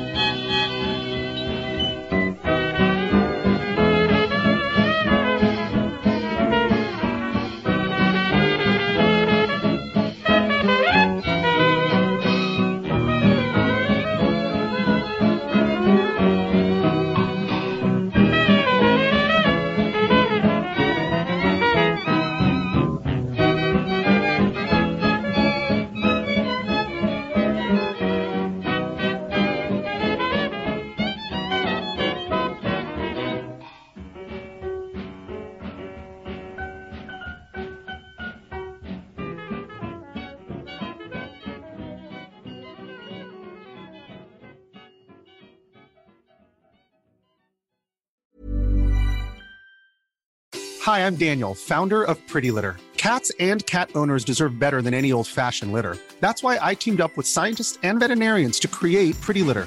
Its innovative crystal formula has superior odor control and weighs up to 80% less than clay litter. Pretty Litter even monitors health by changing colors to help detect early signs of potential illness. It's the world's smartest kitty litter. Go to prettylitter.com and use code ACAST for 20% off your first order and a free cat toy. Terms and conditions apply. See site for details.